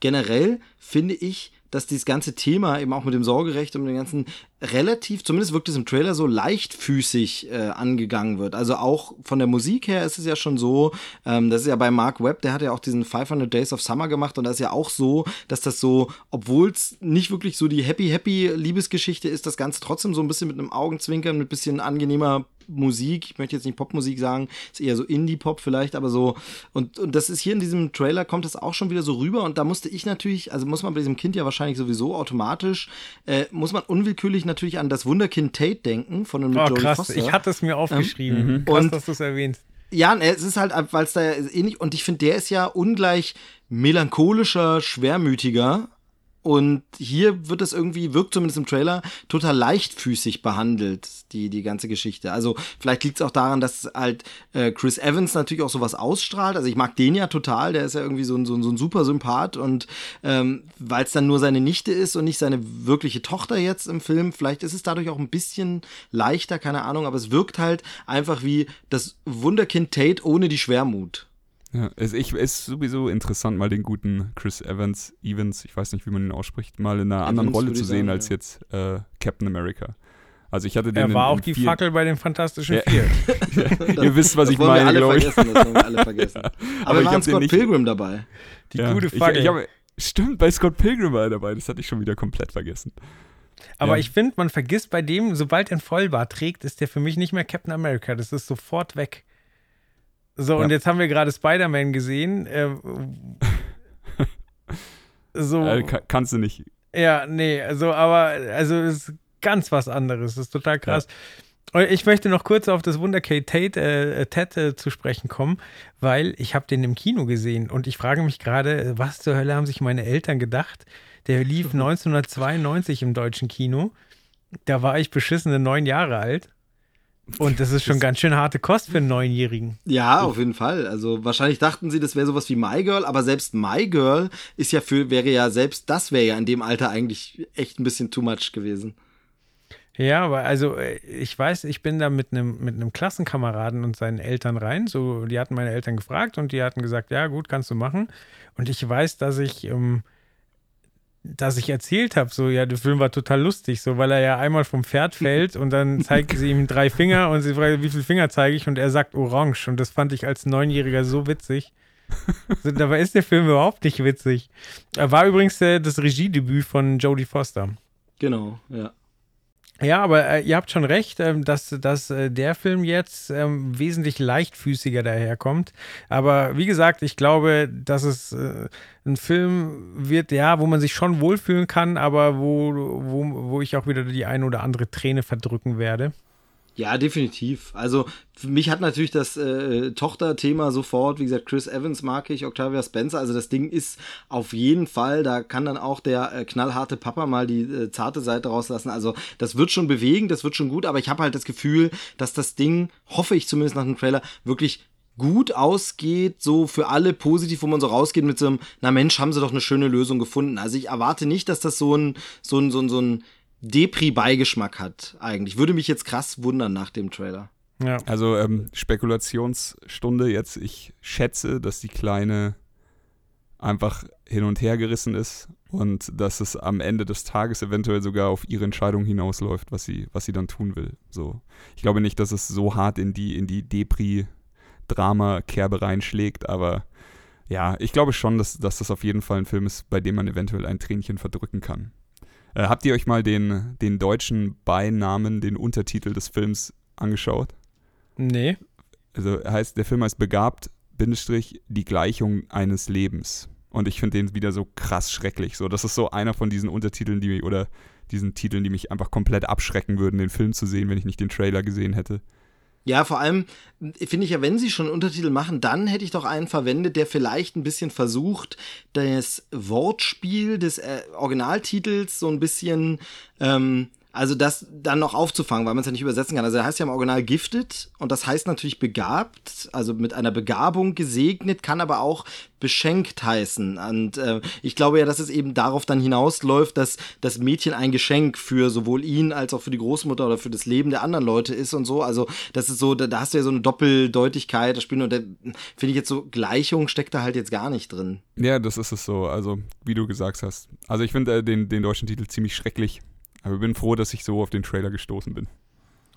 Ja, dann, wenn wir gerade dabei sind, die Hosen runterzulassen, dann äh, sage ich jetzt auch noch zwei, zwei dumme Dinge. Äh, zum einen ähm, wusste ich jahrelang nicht, dass Prodigy Wunderkind heißt und habe dann sehr gelacht, als ich es erfahren habe, weil Prodigy für mich halt immer die, die Elektro-Kombo war. Und es ist halt so witzig, dass so, so eine verdruckte Rave-Krach-Kombo, die ich äh, persönlich sehr, sehr mag und sehr, sehr liebe, aber dass die sich Wunderkind nennen, fand ich schon sehr, sehr witzig. Und das andere ist, dass ich 500 Days of Summer nie gesehen habe und äh, das aber unbedingt nachholen will. Allein schon, weil, weil die beiden Hauptdarsteller halt äh, Joseph Gordon-Levitt und äh, Zoe Dejanel, die, die liebe ich ja beide. Also Yep. Toller Ja. Film, richtig schöner, ähm, ja, Liebesfilm, obwohl er ja von Anfang an sagt, das hier ist kein Liebesfilm, sondern ein Film über Liebe. Ähm, und vor allem fantastischer Soundtrack mit äh, tollen Songs, die auch wirklich super eingesetzt sind. Also äh, macht einfach mega Spaß, den kann man auch mehrfach gucken. Also die singen doch auch beide im Film, oder? Also ich kenne nur ein YouTube-Video, wo sie beide zusammen an, an einer Akustikgitarre hängen. Oder ist das nicht im gerade- Film, ist das nur bei den Dreharbeiten entstanden? Genau, ich bin gerade unsicher, ob das im Film drin ist oder ob das nur. Ich, ich weiß, welches Video du meinst, aber da bin ich. Im Film ist schon eine Weile her, dass ich ihn gesehen habe, weil die beiden haben auch öfter mal was zusammen gemacht. Ich glaube, er war auch noch mal, aber das jetzt bin ich nicht mehr ganz sicher, in einem Musikvideo von ihrer Band She und Him nämlich drin, was dann nichts Ah, mit dem okay. Film zu tun hat. Also bin ich jetzt aber auch da, bin ich dann raus, da bin ich dann doch nicht der absolute Mega-Fan-Auskenner. Ähm, aber der Film ist super. Also 500 Days of Summer, absolute Cook-Empfehlung. Gut, machen wir einen Deckel drauf, oder? Machen wir einen Deckel Ja. drauf. Gut, dann kommen wir zum nächsten. To the Bone. To the bone. Kinostart 14. Juli, damit der zweite Film, der bereits läuft. Und Ja. bei dem wir uns gedacht haben, müssen wir trotzdem drüber reden, weil wir das Gefühl haben, kein Schwein hat es mitbekommen. Und diesmal ist es ein sehr ernstes Thema. So, jetzt gucke ich mal kurz. Überleg die ganze Zeit, ob ich den, den Witz machen soll, dass To the Bone ein, ein Film darüber über ein Sparrow-Wettessen ist. Aber ich lasse es, weil das Thema viel zu Nee, ernst ist doch ein ist. Film aus der Sicht eines Hundes. Nee, ich gucke gerade, ich bin, ich bin gerade kurz ein bisschen irritiert, deshalb äh, war ich kurz mal ungewohnt leise. Aber äh, ist der, hat er einen Kinostart? Ich dachte, das wäre ähm, eine Netflix-Produktion. Also auf Netflix kann man den definitiv schon gucken. Ich weiß Genau, nicht, ob, also er, ich, ob er einen ich Kinostart dachte, der wäre, der wäre äh, zumindest, äh, wenn dann liefer nur ausgewählt in US-Kinos, aber ich dachte, der wäre von, für und auf Netflix. Okay, ich würde mich ja jetzt gerne retten, aber das kann ich nur bei einem, äh, bei einem späteren Trailer, der bei Netflix, äh, da, da läuft der Film bei Netflix, startet aber gleichzeitig in USA und Südkorea. Aber bei To the Bone ist das leider nicht so. Also, ihr habt mich erwischt. Ach was. Du, du meintest ja nicht Shame. Kinostart. Du meintest ja nicht. der Film Shame! Genau, und ich weiß, ich verstehe die Anspielung, obwohl ich die Serie nicht Shame! gucke. Ich verstehe die Anspielung, obwohl ich die Serie nicht gucke. Es ist doch furchtbar. Ja, aber du untermauerst wirklich gut deinen Punkt, wenn du das verstehst. So. Ja, ja, leider, leider. Ähm, nee, genau, To the Bone äh, ist, ein, ist eine Netflix-Produktion tatsächlich. Ähm, ich habe es gerade hier nebenbei nochmal schnell aufgemacht. Das kann man ja verraten, das war, dass ich da spicke. Ähm, lief nur irgendwie, wurde auch in den USA mal in dem Kino gezeigt, aber ist eigentlich eine Netflix-Produktion. In einem. Aber hatte der Joel doch recht. Und ähm, genau, und sollte jetzt aber äh, international bei Netflix verfügbar sein. Was ja aber umso cooler ist. Ich mag das, wenn wir solche Trailer drin haben, weil dann können die Leute äh, eigentlich de- theoretisch direkt nach der Sendung den Film gucken. Ja. Das ist geil. Ja, Und So. zu diesem Trailer habe ich mir jetzt äh, die, die Kurzbeschreibung rausgeschrieben. Diesmal wirklich. Dann ratter ich das mal eben runter. raus. Die 20-jährige Ellen ist eine unbändige junge Frau, leidet an Magersucht und verbrachte einen Großteil ihrer Jugend in verschiedenen Therapiezentren, die sich jedoch jedes Mal mit noch weniger Funden auf den Hüften wieder verließ. Das habe ich schon mal schlecht vorgelesen, aber egal. Auf der Suche nach einer Lösung beschließt ihre dysfunktionale Familie, sie in eine Einrichtung für Jugendliche unter der Leitung eines unkonventionellen Arztes einzuweisen. Von den für ein Therapiezentrum ungewöhnlichen Regeln, überrascht und den anderen Patienten entzückt, muss Ellen nun selbst herausfinden, wie sie ihre Sucht überwinden und sich selbst annehmen kann, um ihre Dämonen endlich zu besiegen. So viel zur Kurzzusammenfassung. Ähm, die Hauptrolle spielt Lily Collins. Von der ich jetzt noch nichts kannte, die aber eigentlich eine ziemlich hübsche ist und sich für den Film ganz schön runtergerockt hat. Also sieht nach einer ziemlich beeindruckenden Performance aus.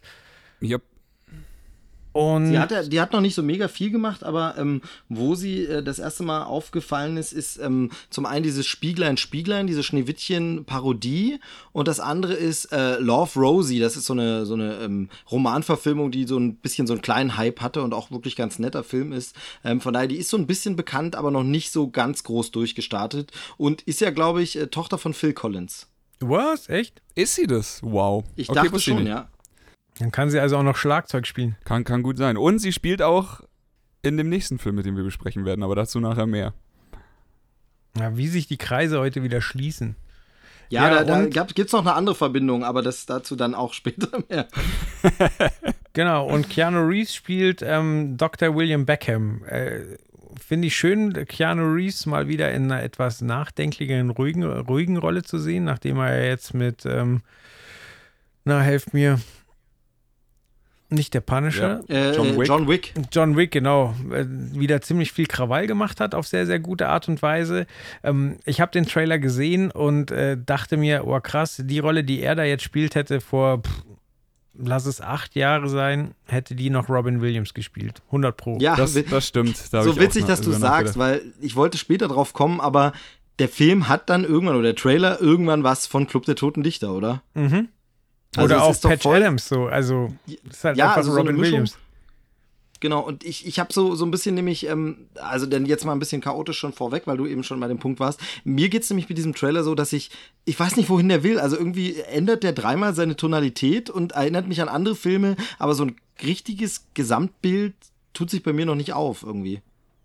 Ja, aber es kann ja vielleicht auch Stilmittel sein, weil ähm, so eine Magersucht äh, verläuft ja auch nicht in geraden Phasen, sondern ist ein, ein großer Mischmasch der Gefühle. Und ähm, also ich habe im Bekanntenkreis jemanden, der, der magersüchtig war. Der Chris hat da sogar, äh, der war noch näher dran als ich. Und das ist, also ich muss sagen, dieser Trailer gibt es sehr, sehr gut wieder. Also diesen Zwang nach Sport. Also du siehst sie ja Sit-Ups machen wie ein Tier, so obwohl sie schon wund ist und so, macht sie die Sit-Ups, dann, dass sie genau Kalorien zählt und ähm, ja, halt auch so die, die Phasen, wo, wo, man, wo man verdrängt und alles cool ist und man dann halt dann doch wieder zunimmt und dann aber dann doch die Welt zusammenbricht, weil man zugenommen hat und so weiter. Und dieses Diffuse kann ja durchaus auch ein Stilmittel sein, zu, zu sagen, so eigentlich ist dein Zustand relativ stabil oder geht konstant bergab, aber dein, das Gefühlswesen dabei ist, äh, ist total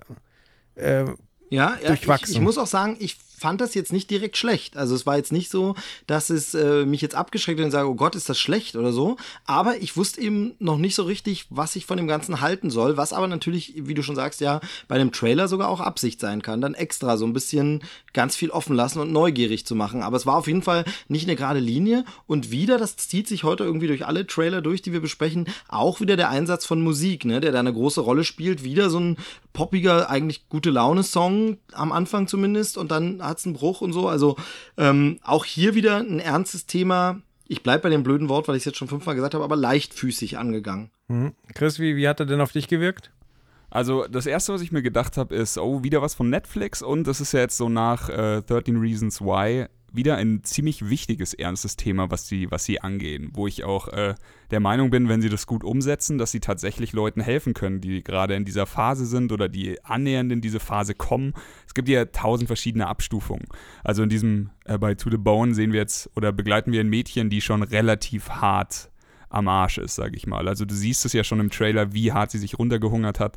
Sie ist sehr hübsch. Sie ist auch immer noch hübsch. Vom Gesicht her kann man es erahnen. Äh, vom Körper her ist es schon wirklich harter Verfall.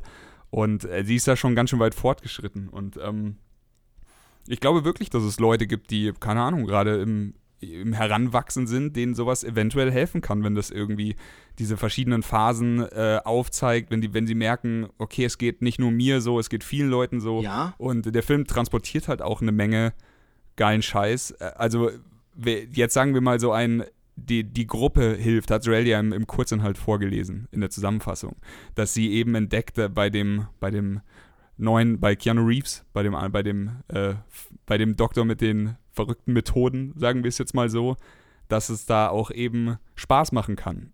dass es nicht nur immer ein Kampf gegen sich selbst ist und sowas. Ähm, ich glaube, das wird ein wichtiger Film. Ich bin, ich bin nicht sicher, ob sie die Spannung erzeugen, die 13 Reasons Why an den Tag gelegt hat oder an den Tag legen konnte. Aber das müssen sie ja auch nicht. Also genau, glaube, da es nur ein Film ist und keine Serie, müssen sie Genau. das ja nicht. Ähm, ich würde noch einen Schritt weiter gehen, weil du das angesprochen hast, mit dass das jemand helfen kann. Ich glaube, dass das vor allem auch Angehörigen helfen kann, die Leute haben, also für die ist es ja schwierig, auch oft die Person zu verstehen oder Definitiv. nachzuvollziehen, was passiert da jetzt und zu sehen, dass es eben bei anderen genauso ist oder eben ähnliche Dinge äh, einfach schon bekannt sind, einfach und es da einen ganzen anderen Sa- Ansatz gibt und ich glaube, dass es diesen Leuten eigentlich fast vielleicht sogar noch mehr hilft. Also ich bin ganz ehrlich, äh, Joel hat es ja vorhin schon angesprochen, bei uns im Freundeskreis, wir kennen uns ja schon seit 17, 17 18 Jahren und ähm, im Freundeskreis gab es einen Fall, der in die Richtung geht. Der war nicht so schlimm, bei weitem nicht, aber ähm, er ging auf jeden Fall schon so, dass man, dass man äh, nicht mehr ohne ärztliche Hilfe da irgendwie rausgefunden hat. Und äh, das war eine Ex-Freundin von mir und äh, wir, die Beziehung war damals schon beendet, als es schlimmer wurde. Und ähm, ich habe ihr trotzdem, ich habe sie da sehr begleitet, weil ich einfach für sie da sein wollte als Freund und habe eine Menge mitbekommen. Ich will da jetzt gar nicht groß drauf eingehen, aber das war, es war schlimm und ich bin sehr froh, dass, dass sie die Kurve gekriegt hat und dass das alles gut gelaufen ist und sowas. Aber als ich den Trailer gesehen habe, da ist mir der sehr nahe gegangen und ich habe auch sofort ähm, bei Netflix auf Play gedrückt und habe mir die Sache angeguckt. Also ich konnte da auch nicht warten oder sowas. Genau, Ähm, und ich denke, damals in der Situation hättest du dich vielleicht, klingt jetzt blöd, aber gefreut, wenn es so einen Film gegeben hätte, den man dann auch Definitiv. mal irgendwie. Ich hätte, mir hätte er was gebracht, er hätte ihren Eltern was gebracht, dem Umfeld und er hätte ihr vielleicht auch sogar was gebracht. Weil äh, sie, also Ellen, ist ja eine sehr, sehr sympathische und sehr smarte und talentierte Person in diesem Film. Das ist ja nicht so, dass sie dumm ist oder sowas. Ähm, naja, ich, also ich will nicht spoilern, aber ähm, ist auf jeden Fall ein wichtiges Thema und ich finde es schön, dass solche, solche Filme gemacht werden und dann äh, auch einfach, wie du schon gesagt hast, jetzt jeder, der Bock hat, sofort bei Netflix auf Play drücken kann, weil das Ding läuft nicht erst in ein paar Monaten im Kino, das ist jetzt schon draußen. Ähm, ich habe mich jetzt nicht belesen. Habt ihr irgendwas rausgekriegt, wie viel da getrickst wurde oder wie viel hat sich äh, Lily Collins da wirklich abgemagert für den Film? Wisst ihr das? Ich weiß es nicht. Nee, ich habe mich noch ein bisschen über die Regie informiert, weil es ist ja, äh, wir hatten es letztens bei Wonder Woman und hier ist es jetzt auch wieder so. Und zwar hat äh, eine, eine Frau Regie geführt. Das heißt, da könnte man jetzt spekulieren, ob die vielleicht sogar einfühlsamer mit dem Thema umgehen. Ähm, hab dann geguckt, was die noch so gemacht hat und äh, habe erstmal gelacht, weil die hat zum Beispiel äh, kräftig bei Buffy und bei Angel mitproduziert. Hat dann aber bei einem, bei einer Sache bin ich hellhörig geworden und zwar hat die ähm, äh, produziert die Fernsehserie Unreal. Die kann man, glaube ich, bei uns bei Amazon gucken und ähm, wenn man nur einen Hauch äh, Verständnis für oder Interesse an Trash-TV hat, dann sollte man sich das unbedingt angucken. Da geht es nämlich um die Fernsehproduktion rund um eine Sendung, die quasi an den Bachelor angelehnt ist. Ah, die habe ich gesehen, ja. Die hast du mir empfohlen, ich erinnere mich. Genau, genau. Und da geht es quasi auch, also die Hauptdarstellerin ist auch eine, die wahnsinnig gut Menschen manipulieren kann und das halt äh, zu ihrem Vorteil äh, nutzt, um halt äh, Sendematerial für die Sendung zu entwickeln, die aber halt dann doch ein bisschen mit sich selber hadert, hadert und damit klarkommen muss, dass sie eigentlich ein schlechter Mensch ist. Aber sie will kein schlechter Mensch sein und hat deswegen teilweise auch Depressionen, hatte mal einen Zusammenbruch wegen der ganzen Scheinwelt, in der sie sich bewegt. Und ähm, das war schon ist für den Zuschauer zwar sehr unterhaltsam und man sieht halt so die, die Mechanismen, wie, wie Trash-TV gemacht wird, aber man kriegt halt auch eine tolle Charakterstudie. Und äh, ja, da das die Regisseurin ist, die da produziert hat, habe ich die Hoffnung, dass halt hier auch sehr, sehr einfühlsam mit dem Thema umgegangen wird. Und äh, der Trailer hat auf mich auch den Eindruck gemacht, als würde das passieren. Und deswegen bin ich auch gewillt, das Ganze sehr, sehr bald zu gucken. Jo, dem ist nicht mehr viel hinzuzufügen. Äh, eine, eine Sache, nee, zwei Sachen fallen mir noch ein. Und zum einen habt ihr gerade gesagt, so, das ist so ein Film, so, der vielleicht im richtigen Moment im Leben weiterhelfen kann. Und da wollte ich noch kurz äh, Juno erwähnen, ähm, weil ich weiß, dass der hier in, in äh, vorigen Folgen irgendwann mal ein bisschen niedergemacht wurde. Und ich glaube, Steve, du hattest ihn noch nicht gesehen. Und äh, Ich habe ihn noch nicht gesehen. Genau, und ich möchte, möchte jetzt doch äh, meine Empfehlung dafür aussprechen, weil Juno ein ganz, ganz toller und besonderer Film ist halt, der sich halt mit dem Thema ähm, Schwangerschaft in sehr, sehr jungen Jahren auseinandersetzt. Und ja, man darf halt kein Actionfeuerwerk erwarten, aber äh, ja, wenn man irgendwie eine Sensibilität für das Thema hat, dann ist er absolut sehenswert, der Film. Und ähm, ich glaube auch, wenn, wenn Leute selber in der Situation sind, kann es vielleicht weiterhelfen zu sehen, wie, wie, wie man denn damit umgeht, wenn man irgendwie mit 14, 15 schwanger wird. Ich mochte Juno auch. Also, ich fand ihn in allen Belangen gut. Ich fand den Cast geil. Ähm, ich glaube, es war das erste Mal, dass ich Ellen Page gesehen habe. Ja. Bin ich sicher. Und ähm, das Thema war interessant. Ja, da muss man halt Bock drauf haben. Also, das, das, guckst du dir natürlich nicht an, wenn du, wenn du Action sehen willst, hast du ja schon gesagt.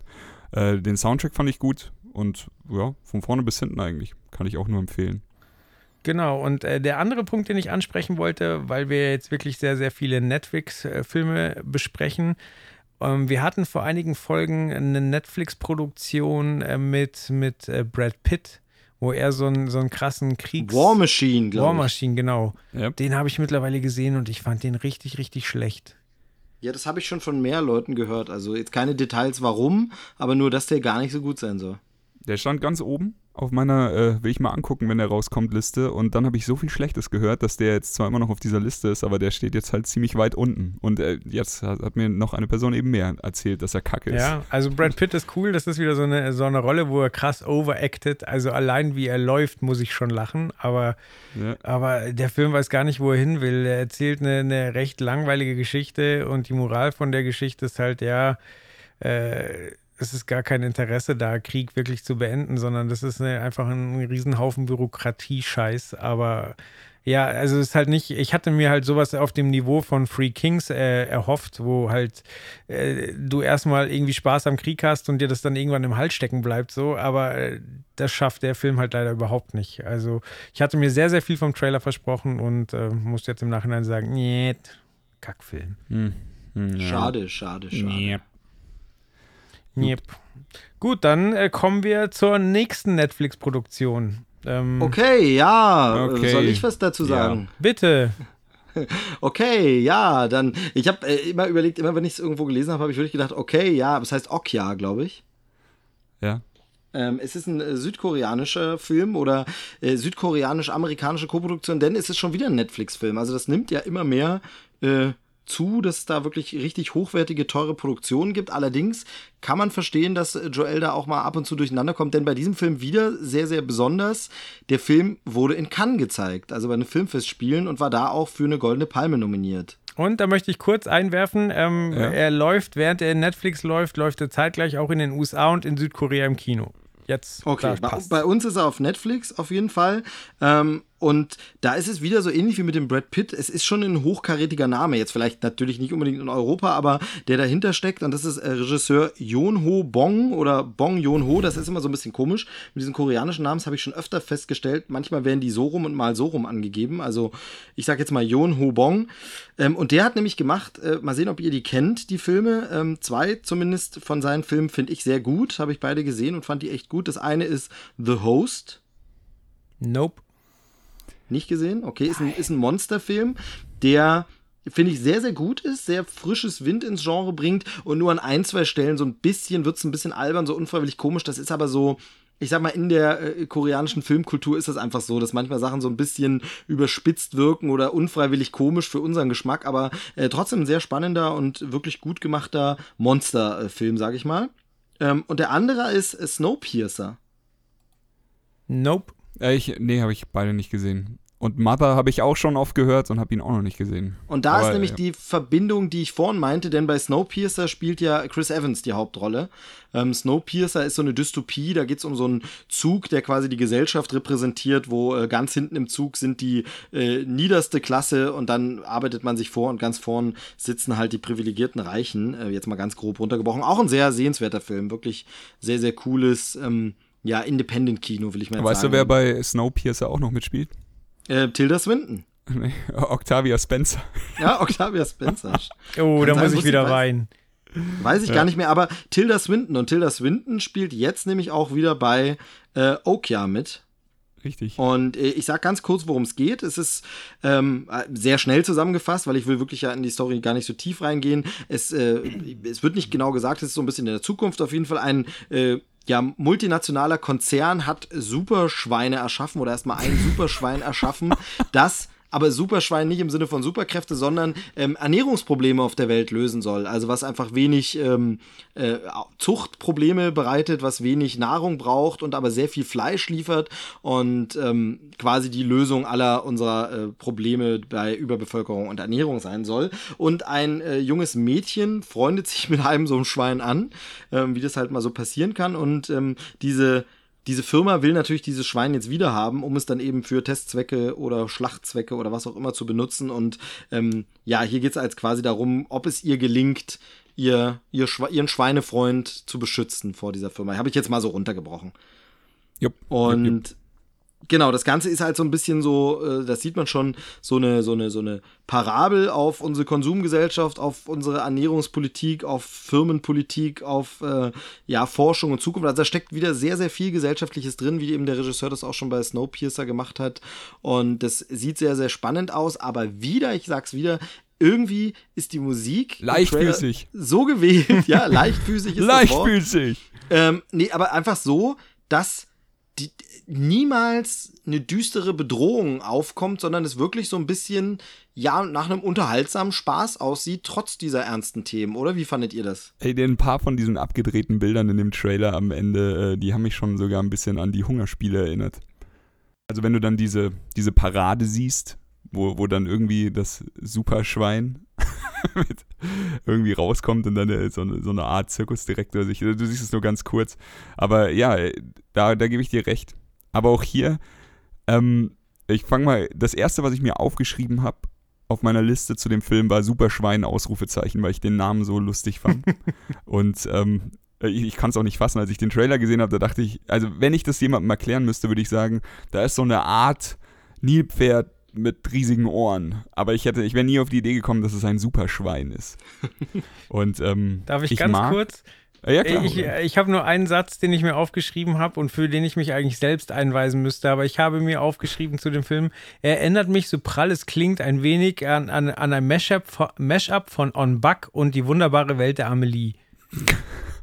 Aber ist was dran, tatsächlich. Ja, ja. stimmt. Ja, weil bei On Buck geht es um den, um den Elefanten, den er durch, also den er sucht und retten will. So weißt du. Ich meine, klar, da sind dann krasse Kampfszenen und so weiter, aber im Prinzip ist es die Geschichte von einem großen Tier, was gerettet werden will. Und eben dieses leichtfüßige und Verrückte ist genau wie bei die wunderbare Welt der Amelie. Ja, vor allem auch Ja. die Bildästhetik ist aber tatsächlich so ein bisschen so. Stimmt, ne? stimmt, die Bilder definitiv. Habt ihr mal das Poster gesehen? Das ist nämlich wahnsinnig stark Nee? Ja, von dem Film. Das ist so, ähm, also du siehst vorne halt wahrscheinlich das kleine Mädchen mit einer Leine. Oder es ist ein ganz kleiner Mensch. Ich glaube, es ist das kleine Mädchen. Und ähm, dann siehst du eben den, den Schattenumriss von dem Superschwein. Und auf dem Rücken des Superschweins ist so die Industrie dargestellt, die noch so mit riesigen Schornsteinen dampft Geil. und gerade produzieren will. Oder so. Also es ist schon sehr, sehr schön.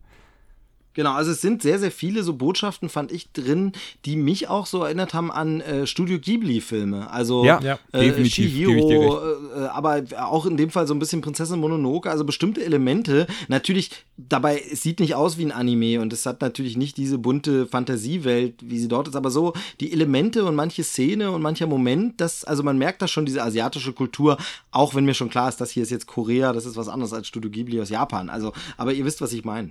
Ey, hundertprozentig so. Also also auch vor allem im Zusammenspiel mit der Musik in dem Trailer, die schon so stark eingesetzt ist, wie ihr gesagt habt und sowas. Also da, ähm, da kann man bestimmt was Cooles erwarten. Ähm, eine Sache muss ich sagen, also das ist jetzt, ich habe mich, äh, als ich mich auf die Folge hier vorbereitet habe, habe ich mir die Trailer alle angeguckt und ich habe zuerst den Okia-Trailer gesehen und dachte mir dann nur so, wer ist denn diese rothaarige, hübsche Frau? Und dann äh, hat es eben, die hast du nur ganz kurz gesehen und ich wollte jetzt auch nicht großartig recherchieren. Und dann hinterher eben gesehen, alles klar, To the Bone. Ach, okay, das ist Lily Collins. Und äh, ach, krass, die spielt auch in Okia mit. Wen spielt sie da? Ein Mädchen, die heißt Red. Na, wenn das mal nicht die Rothaarige ist.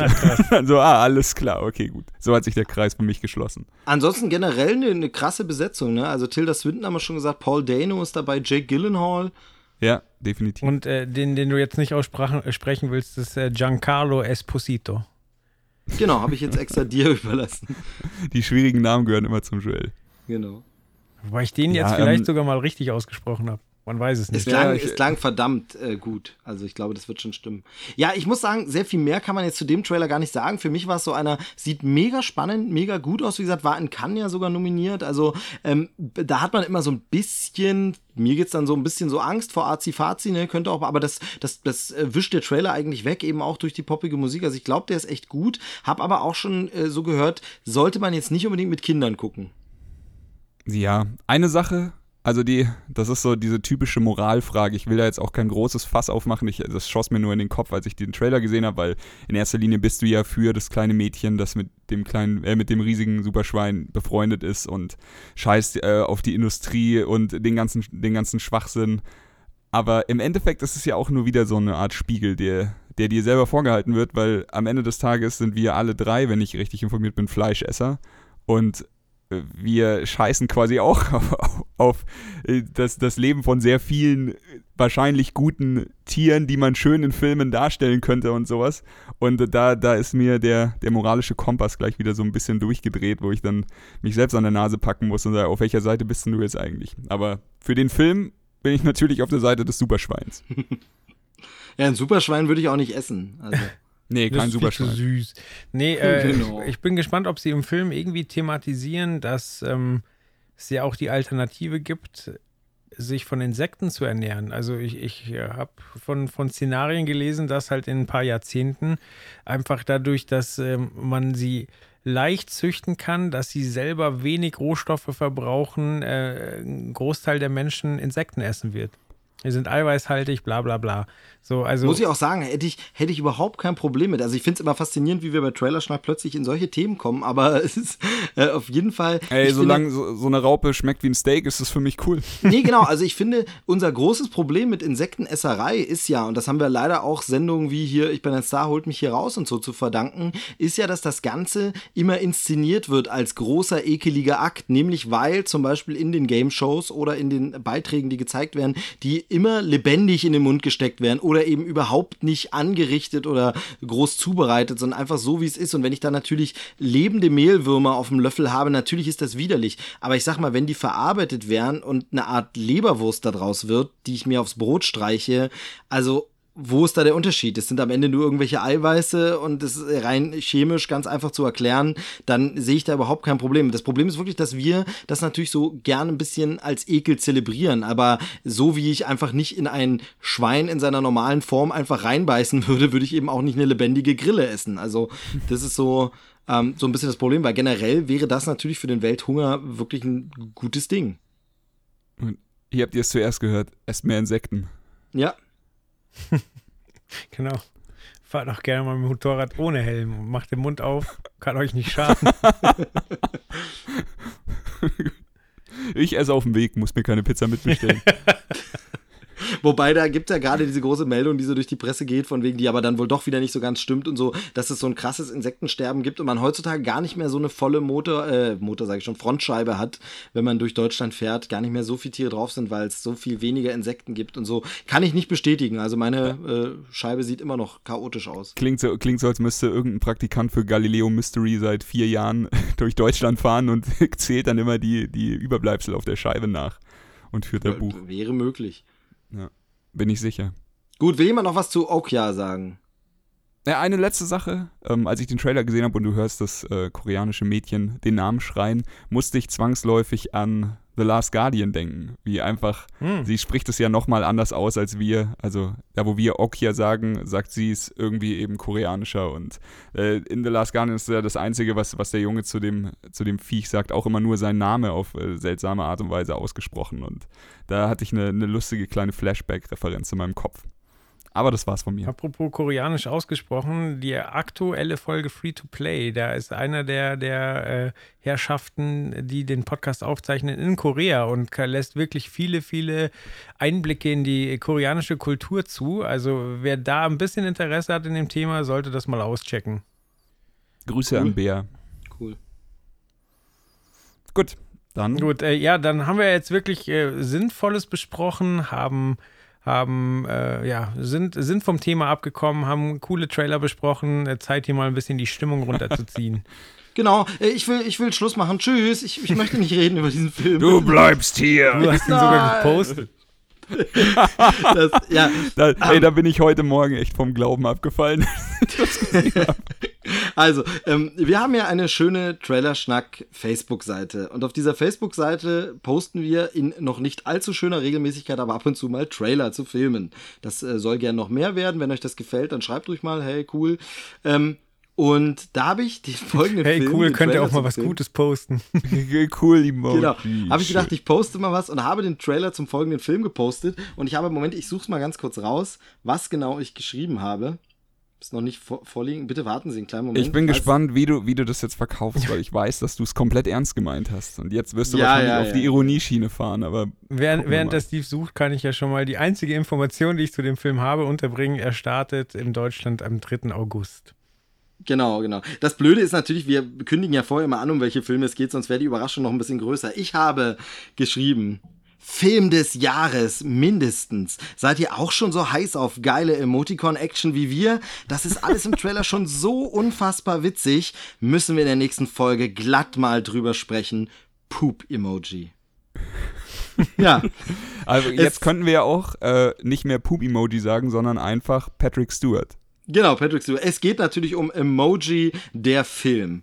Ein Animationsfilm aus dem Hause Sony. Und ähm, die Story ist sehr, sehr schnell zusammengefasst.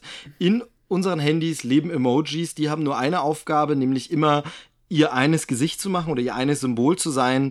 Ähm, ein Emoji kann das aber nicht oder kann mehr als alle anderen, kann nämlich sein Gesicht verändern und verschiedene Posen annehmen. Macht das in dem Handy eines Jugendlichen, der unsere Person in der realen Welt quasi ist. Und äh, dieses Handy soll dann wegen dieses falsch dargestellten Emojis repariert werden und gelöscht werden. Deshalb müssen sich die Emojis auf den Weg machen, um äh, ihre Welt zu retten. Und es ist alles ein riesiger Käsequatsch und nervt von A bis Z. Und wenigstens ist es in keinem einzigen Moment witzig.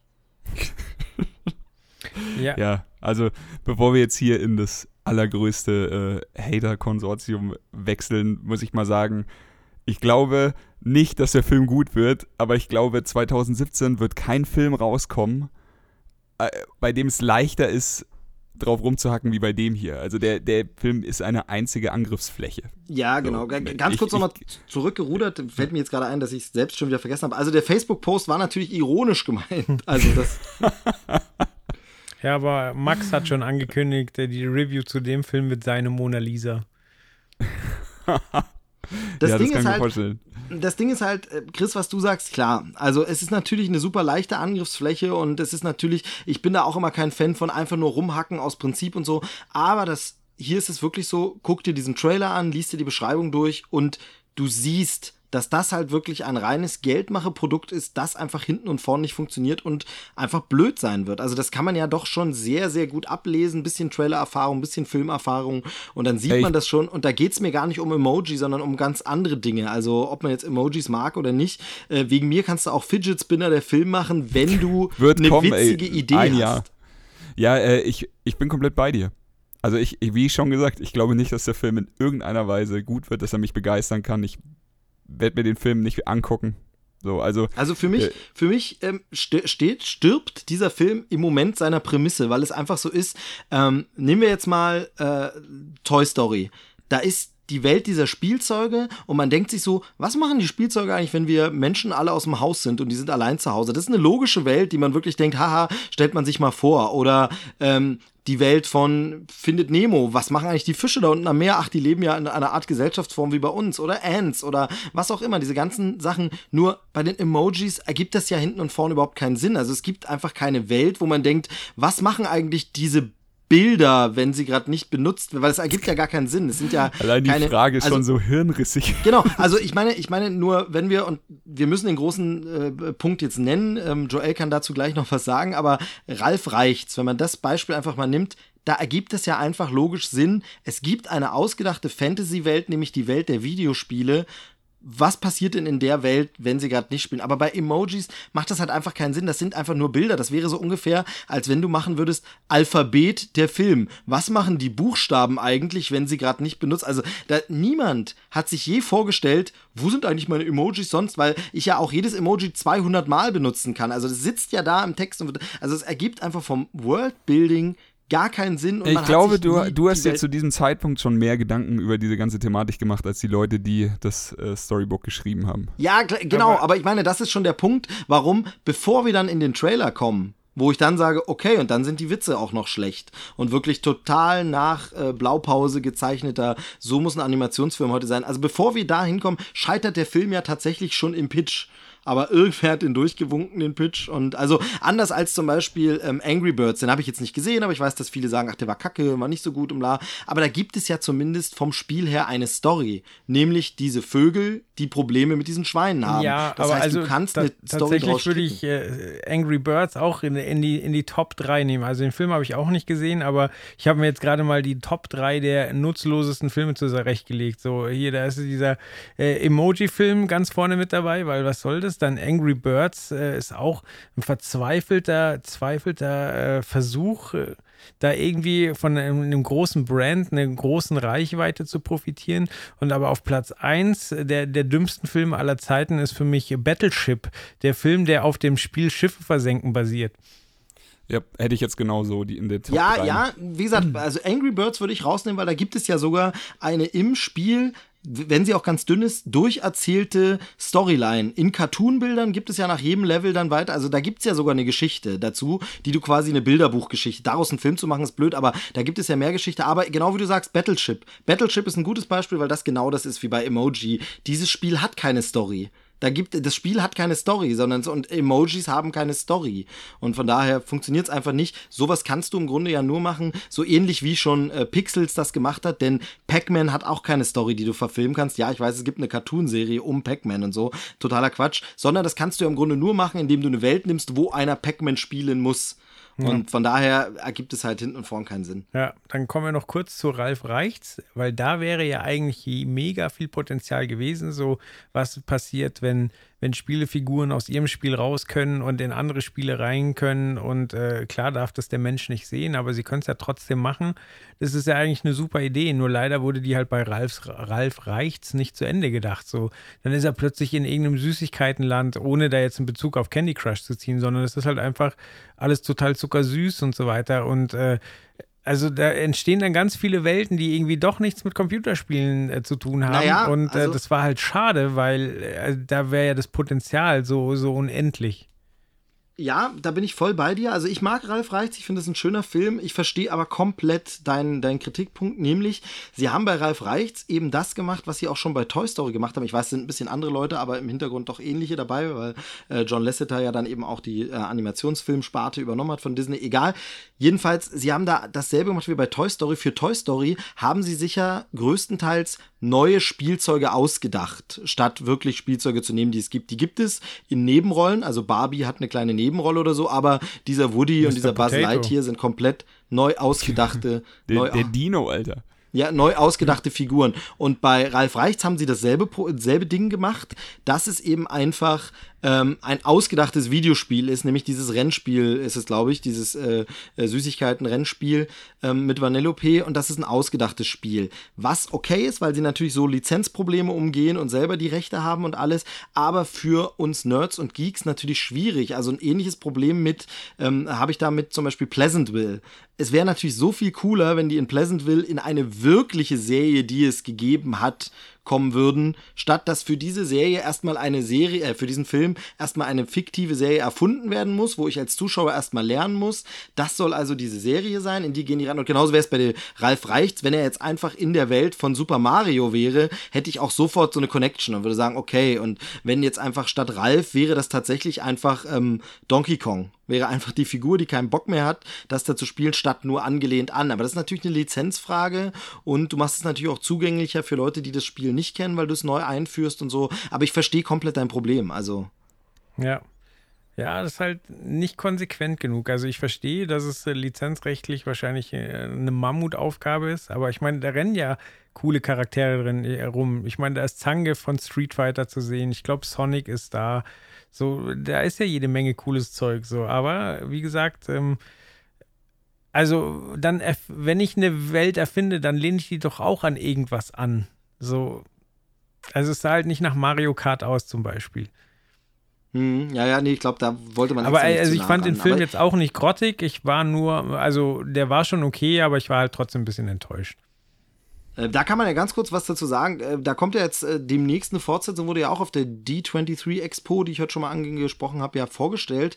Ähm, Ralph Breaks the Internet. Also er und Vanellope sind auf dem Weg durchs Internet und was schon bekannt ist vorab, ist, ähm, sie treffen zum Beispiel alle Disney-Prinzessinnen und Stormtrooper und C3PO. Und also ich Also glaube, das fährt Disney mal richtig auf. Genau, also ich glaube, das wird richtig witzig. Also sie besuchen dann, glaube ich, so hieß es in der Beschreibung von diesem ersten Teaser, sie besuchen einfach die Seite äh, Disney.com oder so, also landen einfach auf der Disney-Webseite und da sind dann natürlich alle Disney-Figuren und ich glaube, dass tatsächlich dieser Film dann nach dem Emoji-Mist zeigen wird, das kann so ein Film mit Internet sein, denn diese Emojis machen sich ja auch irgendwie auf den Weg in die Cloud und so und das, das ergibt alles gar keinen Sinn. Ah, Ich weiß nicht warum, aber ich bin da irgendwie resistenter. Also so, ich habe, das ist so ein, es geht mir wirklich hart am Arsch vorbei. Also ich, das kannst du immer wiederholen, der Film wird definitiv nicht gut, ich werde ihn mir nicht angucken und sowas, aber ich, keine Ahnung, es, ist, es tötet mich jetzt auch nicht, dass dieser Film existiert. Also ich brauche da jetzt auch nicht, wie Max, äh, kann wahrscheinlich dann einen vierstündigen ähm, Hate-Monolog oder sowas abhalten. Ich verstehe, dass er es tut. Ich meine, Emojis sind der erklärte Feind von ihm. Dann der Film ist eine, ist eine Ansage. ge- Es ist wahrscheinlich der, der, der richtige erste Diss gegen Rockstar, der irgendwie stattgefunden hat. Aber ähm, keine Ahnung, für mich ist das, aber, ey, für mich ist das einfach nur ein Film, der mich nicht interessiert. Und äh, ich finde es interessant, dass, dass sie die Stimmen von Patrick Stewart, Christina Aguilera oder Anna Ferris bekommen haben. Äh, weil, warum? Aber, Genau, das wollte ich gerade noch sagen, über den, wir müssen noch über den Voice-Cast zumindest sprechen. Also ist ja ein James Corden ist halt dabei und eben, du hast schon gesagt, Patrick Stewart, der spricht Poop. Äh, ansonsten wirklich massenhaft bekannte Leute, äh, Christina Aguilera oder, oder Maya Rudolph und so. Also das sind wirklich, ja auch wirklich lustige und coole Leute eigentlich dabei, die auch schon bessere Sachen gemacht haben, wo man sagt, da muss der Paycheck schon ordentlich gewesen sein. Ja, Ja gut, wenn man sich Geld beim Drehbuch spart, kann man das machen. Sehr gut, sehr gut. Ähm, der Regisseur hat übrigens noch nichts Bekanntes gemacht, so wirklich. Ähm, der bekannteste Film von ihm ist vielleicht noch die Fortsetzung von Lilo und Stitch. Also gibt es da mehrere Fortsetzungen, aber Lilo und Stitch 2, so eine Direct-to-Video-Fortsetzung von Disney hat er gemacht. Ähm, aber ansonsten jetzt noch nichts wirklich Schon, äh, Großes. schon tragisch, wenn so eine junge und hoffnungsvolle Karriere schon so früh an die Wand gefahren wird. ja, wobei, wahrscheinlich wird der Film auch noch erfolgreich. Also, Das denke ich halt. Also ich denke, der Film wird ein Hit einfach. Ähm, ich glaube nämlich, die Angry Birds waren ja auch erfolgreich und ich glaube, dem haben wir das nur zu verdanken. Also ja, wahrscheinlich. Also diese Sachen. komplette Dreierriege, die Joel vorhin erwähnt hat, so Battleship oder äh, Angry Birds oder der jetzt so. Ich, also, ey, solange der Film irgendwen glücklich macht, dann soll er die Leute glücklich machen, stört mich nicht. Äh, Da soll mir halt vielleicht ein bisschen aus dem Weg gehen. Ja, es ist halt echt so schade, weil es gibt ja auch, ich meine, es gibt ja so Markenfilme, wo man sagt, ja, eigentlich müsste ich das moralisch verwerflich finden und eigentlich ist es nur ein riesen Werbefilm, aber hey, es ist geil und witzig. Also ich sag nur Lego oder Lego Batman Movie, ne? Also das ist ja im Grunde auch nichts anderes als wir müssen irgendwie auf Krampf aus der Marke einen Film machen. Definitiv. aber, Aber, der es war ist dann geil. einfach gut gemacht und ja, der genau. Lego-Film war richtig geil und die Story ist auch krass an den Haaren herbeigezogen. Ja, das stimmt. Genau, aber das ist eben genau dieses Ding, wenn der Film jetzt wenigstens mir in diesem Trailer, der Emoji-Film, einen geilen Gag nach dem anderen servieren würde, wo ich sage, verdammt, ich weiß, der ganze Film ist blöd, Ey, aber was ganz die im für Sprüche Gegenteil, raushauen, Alter. aber Ey, nichts. Genau, diese Szene, wo äh, das High-Five-Emoji neben irgendeinem gelben Emoji mit komischen Haaren steht und er erzählt so irgendwie, er hat zu viel gegessen oder sowas. Du weißt ganz genau, worauf das hinausläuft. Er, er rülpst dieses Eisding raus und wird sich's wieder in den Mund stecken und das ist, ey, ich habe nicht, nicht nur nicht gelacht, ich war nicht neutral, es war so schon ein bisschen in Richtung Fremdschämen. So, Ja, es war einfach null witzig, also da Es ist war nicht kein witzig Timing, und- kein Gag, kein... Ja, naja, das war schwierig. Von daher, also hier nochmal klargestellt, in diesem Fall einfach Ironie im Facebook-Posting. Da ist kein bisschen Hoffnung, dass es vielleicht nett werden könnte. Ich glaube, der Film wird einfach nur richtig scheiße. Ja, wahrscheinlich schon. Aber sonst muss ich sagen, alle Filme, die wir heute besprochen haben, habe ich Bock drauf. Okay, jetzt die Frage, auf welchen, also abseits von Star Wars, du am meisten Bock hast. Ja, äh, nachdem wir, also es sind ja, der Rest ist verfügbar, oder? Das heißt, das ist jetzt eine ja. ernst gemeinte Frage. Naja, so. stimmt. Also, ähm, Ja, wa- was, was, aber ey, okay, ist auch unfair, weil die Netflix-Dinger, die schaltest du halt heute Abend eventuell noch an und für den anderen, für Begabt müsstest du noch ins Kino. okay, ähm, Also sagen wir mal, die würden alle in der Woche am Kino anlaufen. Alle die gleichen Bedingungen. Auf welchen würdest du dich dann am meisten freuen? Also, es sind fast alle drei gleichwertig, aber ich glaube, ja, ich habe meine Reihenfolge. Ich würde mit To the Bone anfangen, quasi erstmal den harten Tobak rein. Ähm, dann würde ich mit Okja weitermachen, quasi um, um ein bisschen runterzukommen wieder von dem ernsten Thema. So, ja, da ist auch ein ernstes Thema drin, aber trotzdem ist das nochmal ein bisschen leichtfüßiger. Das, Aber du hast halt ein Superschwein. Genau, äh, überhaupt äh, leichtfüßig ist, glaube ich, das Wort des Podcasts heute. Und danach äh, begabt. Okay. Steve, wie ist es bei dir? Also ich würde für Okja sogar ins Kino gehen, weil ich finde, da sieht man sogar, dass da kinomäßige Bilder dabei sind und dass das so ein bisschen bombastisch ist. Und der Regisseur, wie gesagt, hat ja auch mit The Host sowas schon mal abgeliefert. Also dafür ja, auf jeden Fall. Den Begabt würde ich super gern zu Hause gucken. Also das wäre so, ach schön, jetzt so ein Chris Evans-Film mit bisschen emotionaler, moralischer Geschichte, aber jetzt nicht zu düster. Und ich muss ganz ehrlich sagen, To the Bone werde ich, glaube ich, so schnell nicht angucken, weil das sowas ist von. Also ich weiß nicht, ob ich die Zielgruppe bin. Ich weiß nicht, ob ich unbedingt Lust auf das Schwermütige habe und Steve ob schlägt Probleme, die du ich gerade weiß nicht nicht, hast. ob ich die Zielgruppe bin.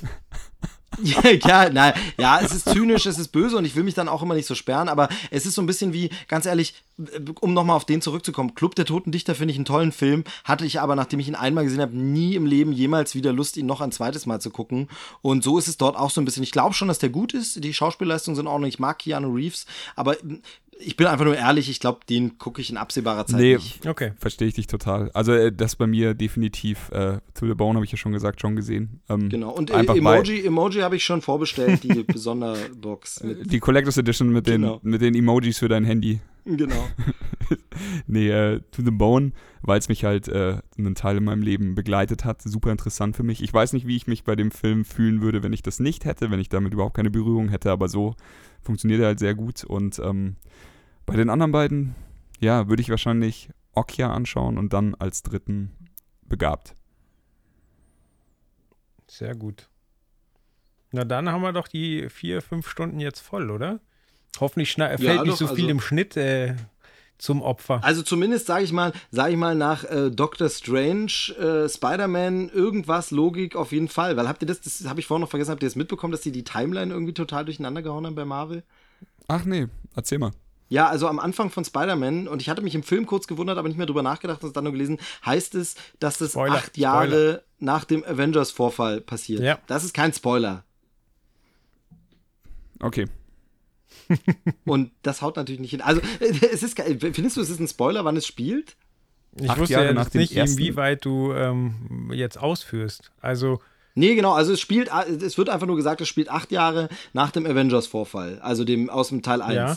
Na, aus Avengers 1. Und äh, das haut aber mit Civil War, wo Spider-Man ja schon auftritt, alles überhaupt nicht hin, weil das ist keine acht Jahre später. okay, haben, haben wir dann, Da, das stimmt, das macht dann keinen haben wir Sinn. da einen, äh, einen Zeitpunkt, wann das passiert? Ja, also bisher war die Timeline immer relativ chronologisch, mit Ausnahme von Guardians 2, wo es immer gesagt wird. Also es gibt da längere Abhandlungen. Äh, Ich bin jetzt auch nicht ganz allein nur drauf gekommen. Ich hatte mich nur über diese acht Jahre gewundert, aber im Kopf so gedacht, ja, ja, wird schon stimmen. Äh, ergibt aber gar keinen Sinn. Und es gibt jetzt so Theorien im Netz, dass vielleicht ähm, Doctor Strange damit zu tun haben kann und dass das später noch irgendwann aufgelöst wird, weil es einfach im Spider-Man-Film so präsent gesagt wird, dass es acht Jahre sind und es halt nicht reinhaut. Okay. Aber ich, kannst du dir vorstellen, dass die das einfach so verkackt haben? Weil ich meine, sie, sie Hm, sagen es ja jetzt echt prominent. Ja, also bei, bei ich kann es mir bei Marvel eigentlich nicht vorstellen, weil gerade da jetzt auch so eine Meldung rumgab, dass es wirklich eine äh, Schriftrolle gibt zum Ausrollen, wo die gesamte Timeline wohl drauf Ja, erfasst eben. ist. Das Und ist deshalb- also, wenn sich da keiner um die Timeline kümmert, bei, bei Comic-Nerds, ey, da, da brennt die Hütte. Genau, also es- es wundert mich auf jeden Fall, also da kann, könnt ihr ja bei YouTube auch mal selber schauen, da gibt's Abhandlungen schon, was könnte der Grund sein und wie und was und da ist das nochmal dargelegt und mir ging's wirklich nur so im Kino, war mir so wie, acht Jahre, wow, krass, ist das jetzt schon so lange wieder her, Mensch, wow, und dann wurde mir erst so später, nee, Moment mal, aber der erste Avengers ist noch keine acht Jahre her, nee, halt. Aber fast, oder? bin, ich, bin ich gespannt, aber eventuell ist es so, dass zwischen dem ersten Avenger und Civil War einfach so eine lange Zeit liegt. Weil zwischen Civil War und dem Spider-Man-Film liegt ja definitiv nicht so eine lange Zeit. Genau, ja. Na, spannend. Na gut, wollte ich nur viel mir gerade ein. Jedenfalls deshalb, diese Folge ging, lasst euch nichts anderes von eurer Podcast-App sagen. Diese Folge ging ziemlich genau vier Stunden, eine Minute und 23 Sekunden. Das ist so. Wenn ihr, wenn, ihr, wenn ihr das Gefühl habt, sie ist kürzer, dann mussten wir eine Menge Hate bei Emoji rausschneiden. wahrscheinlich. Aber unser Schnittmeister macht es so geschickt, dass ihr das wahrscheinlich gar nicht merkt. Das hoffe ich. Hier müsste man jetzt eigentlich eine Stelle einbauen, wo wir plötzlich über was ganz anderes reden. Wo man Chris hört. Finde ich gut. genau. Ja, stimmt. Übrigens, äh, ist euch aufgefallen hier, so, ja, ihr könnt ab sofort äh, für die Tour Karten kaufen und wir haben keinen Tour-Jingle. Freut euch. Das wird die letzte Folge sein, die keiner hat. Ja. Schauen wir mal. Gehst du hin? Ja, doch. Letzte Tour, muss ich sagen, war Echt? ziemlich witzig. Das, das guckt ihr euch an. Nee, jetzt ernsthaft. Klar gehen wir hin. Also auf jeden Fall, wir sind da. Das ist ja der Grund, warum die Leute in München Karten kaufen, weil wir da sind. ja, ich, ich hatte es vergessen. Der eine Typ. Ja, aber kriegen wir hin. So, meine Frau äh, macht, macht hier Gangzeichen mit der Hand. Ich glaube, Was macht sie? ach, keine Ahnung, sie Macht benutzt Emojis? ungefähr alle Finger, aber Hand-Emojis? ich kann es nicht richtig deuten, weil sie gleichzeitig eine Zahnbürste im Mund hat, aber ich denke, Solange sie alle Finger benutzt, ist okay. Wenn sie nur einen benutzt, würde ich mir Sorgen das machen. ist richtig. Siehst du nur den Schaum vorm Mund oder siehst du tatsächlich die ja, Zahnbürste? nee, auch Zahnbürste, nicht nur Schaum vom Mund. Ja, aber Naja, man, man merkt, dass wir in äh, Freude sind, mal wieder miteinander zu reden. Wir sollten das, glaube ich, wieder ein bisschen regelmäßiger machen. bin, Ey, lass doch einen Podcast machen. Nein? Okay, dann nicht. Schade. In diesem Sinne, hau, haut rein, liebe Freunde. Liebe Bis Grüße an die Dana. Tschüss alle, hat Spaß gemacht. gleichfalls. Tschüss. ciao. Tschüss. Das war Trailerschnack. Bis zur nächsten Ausgabe.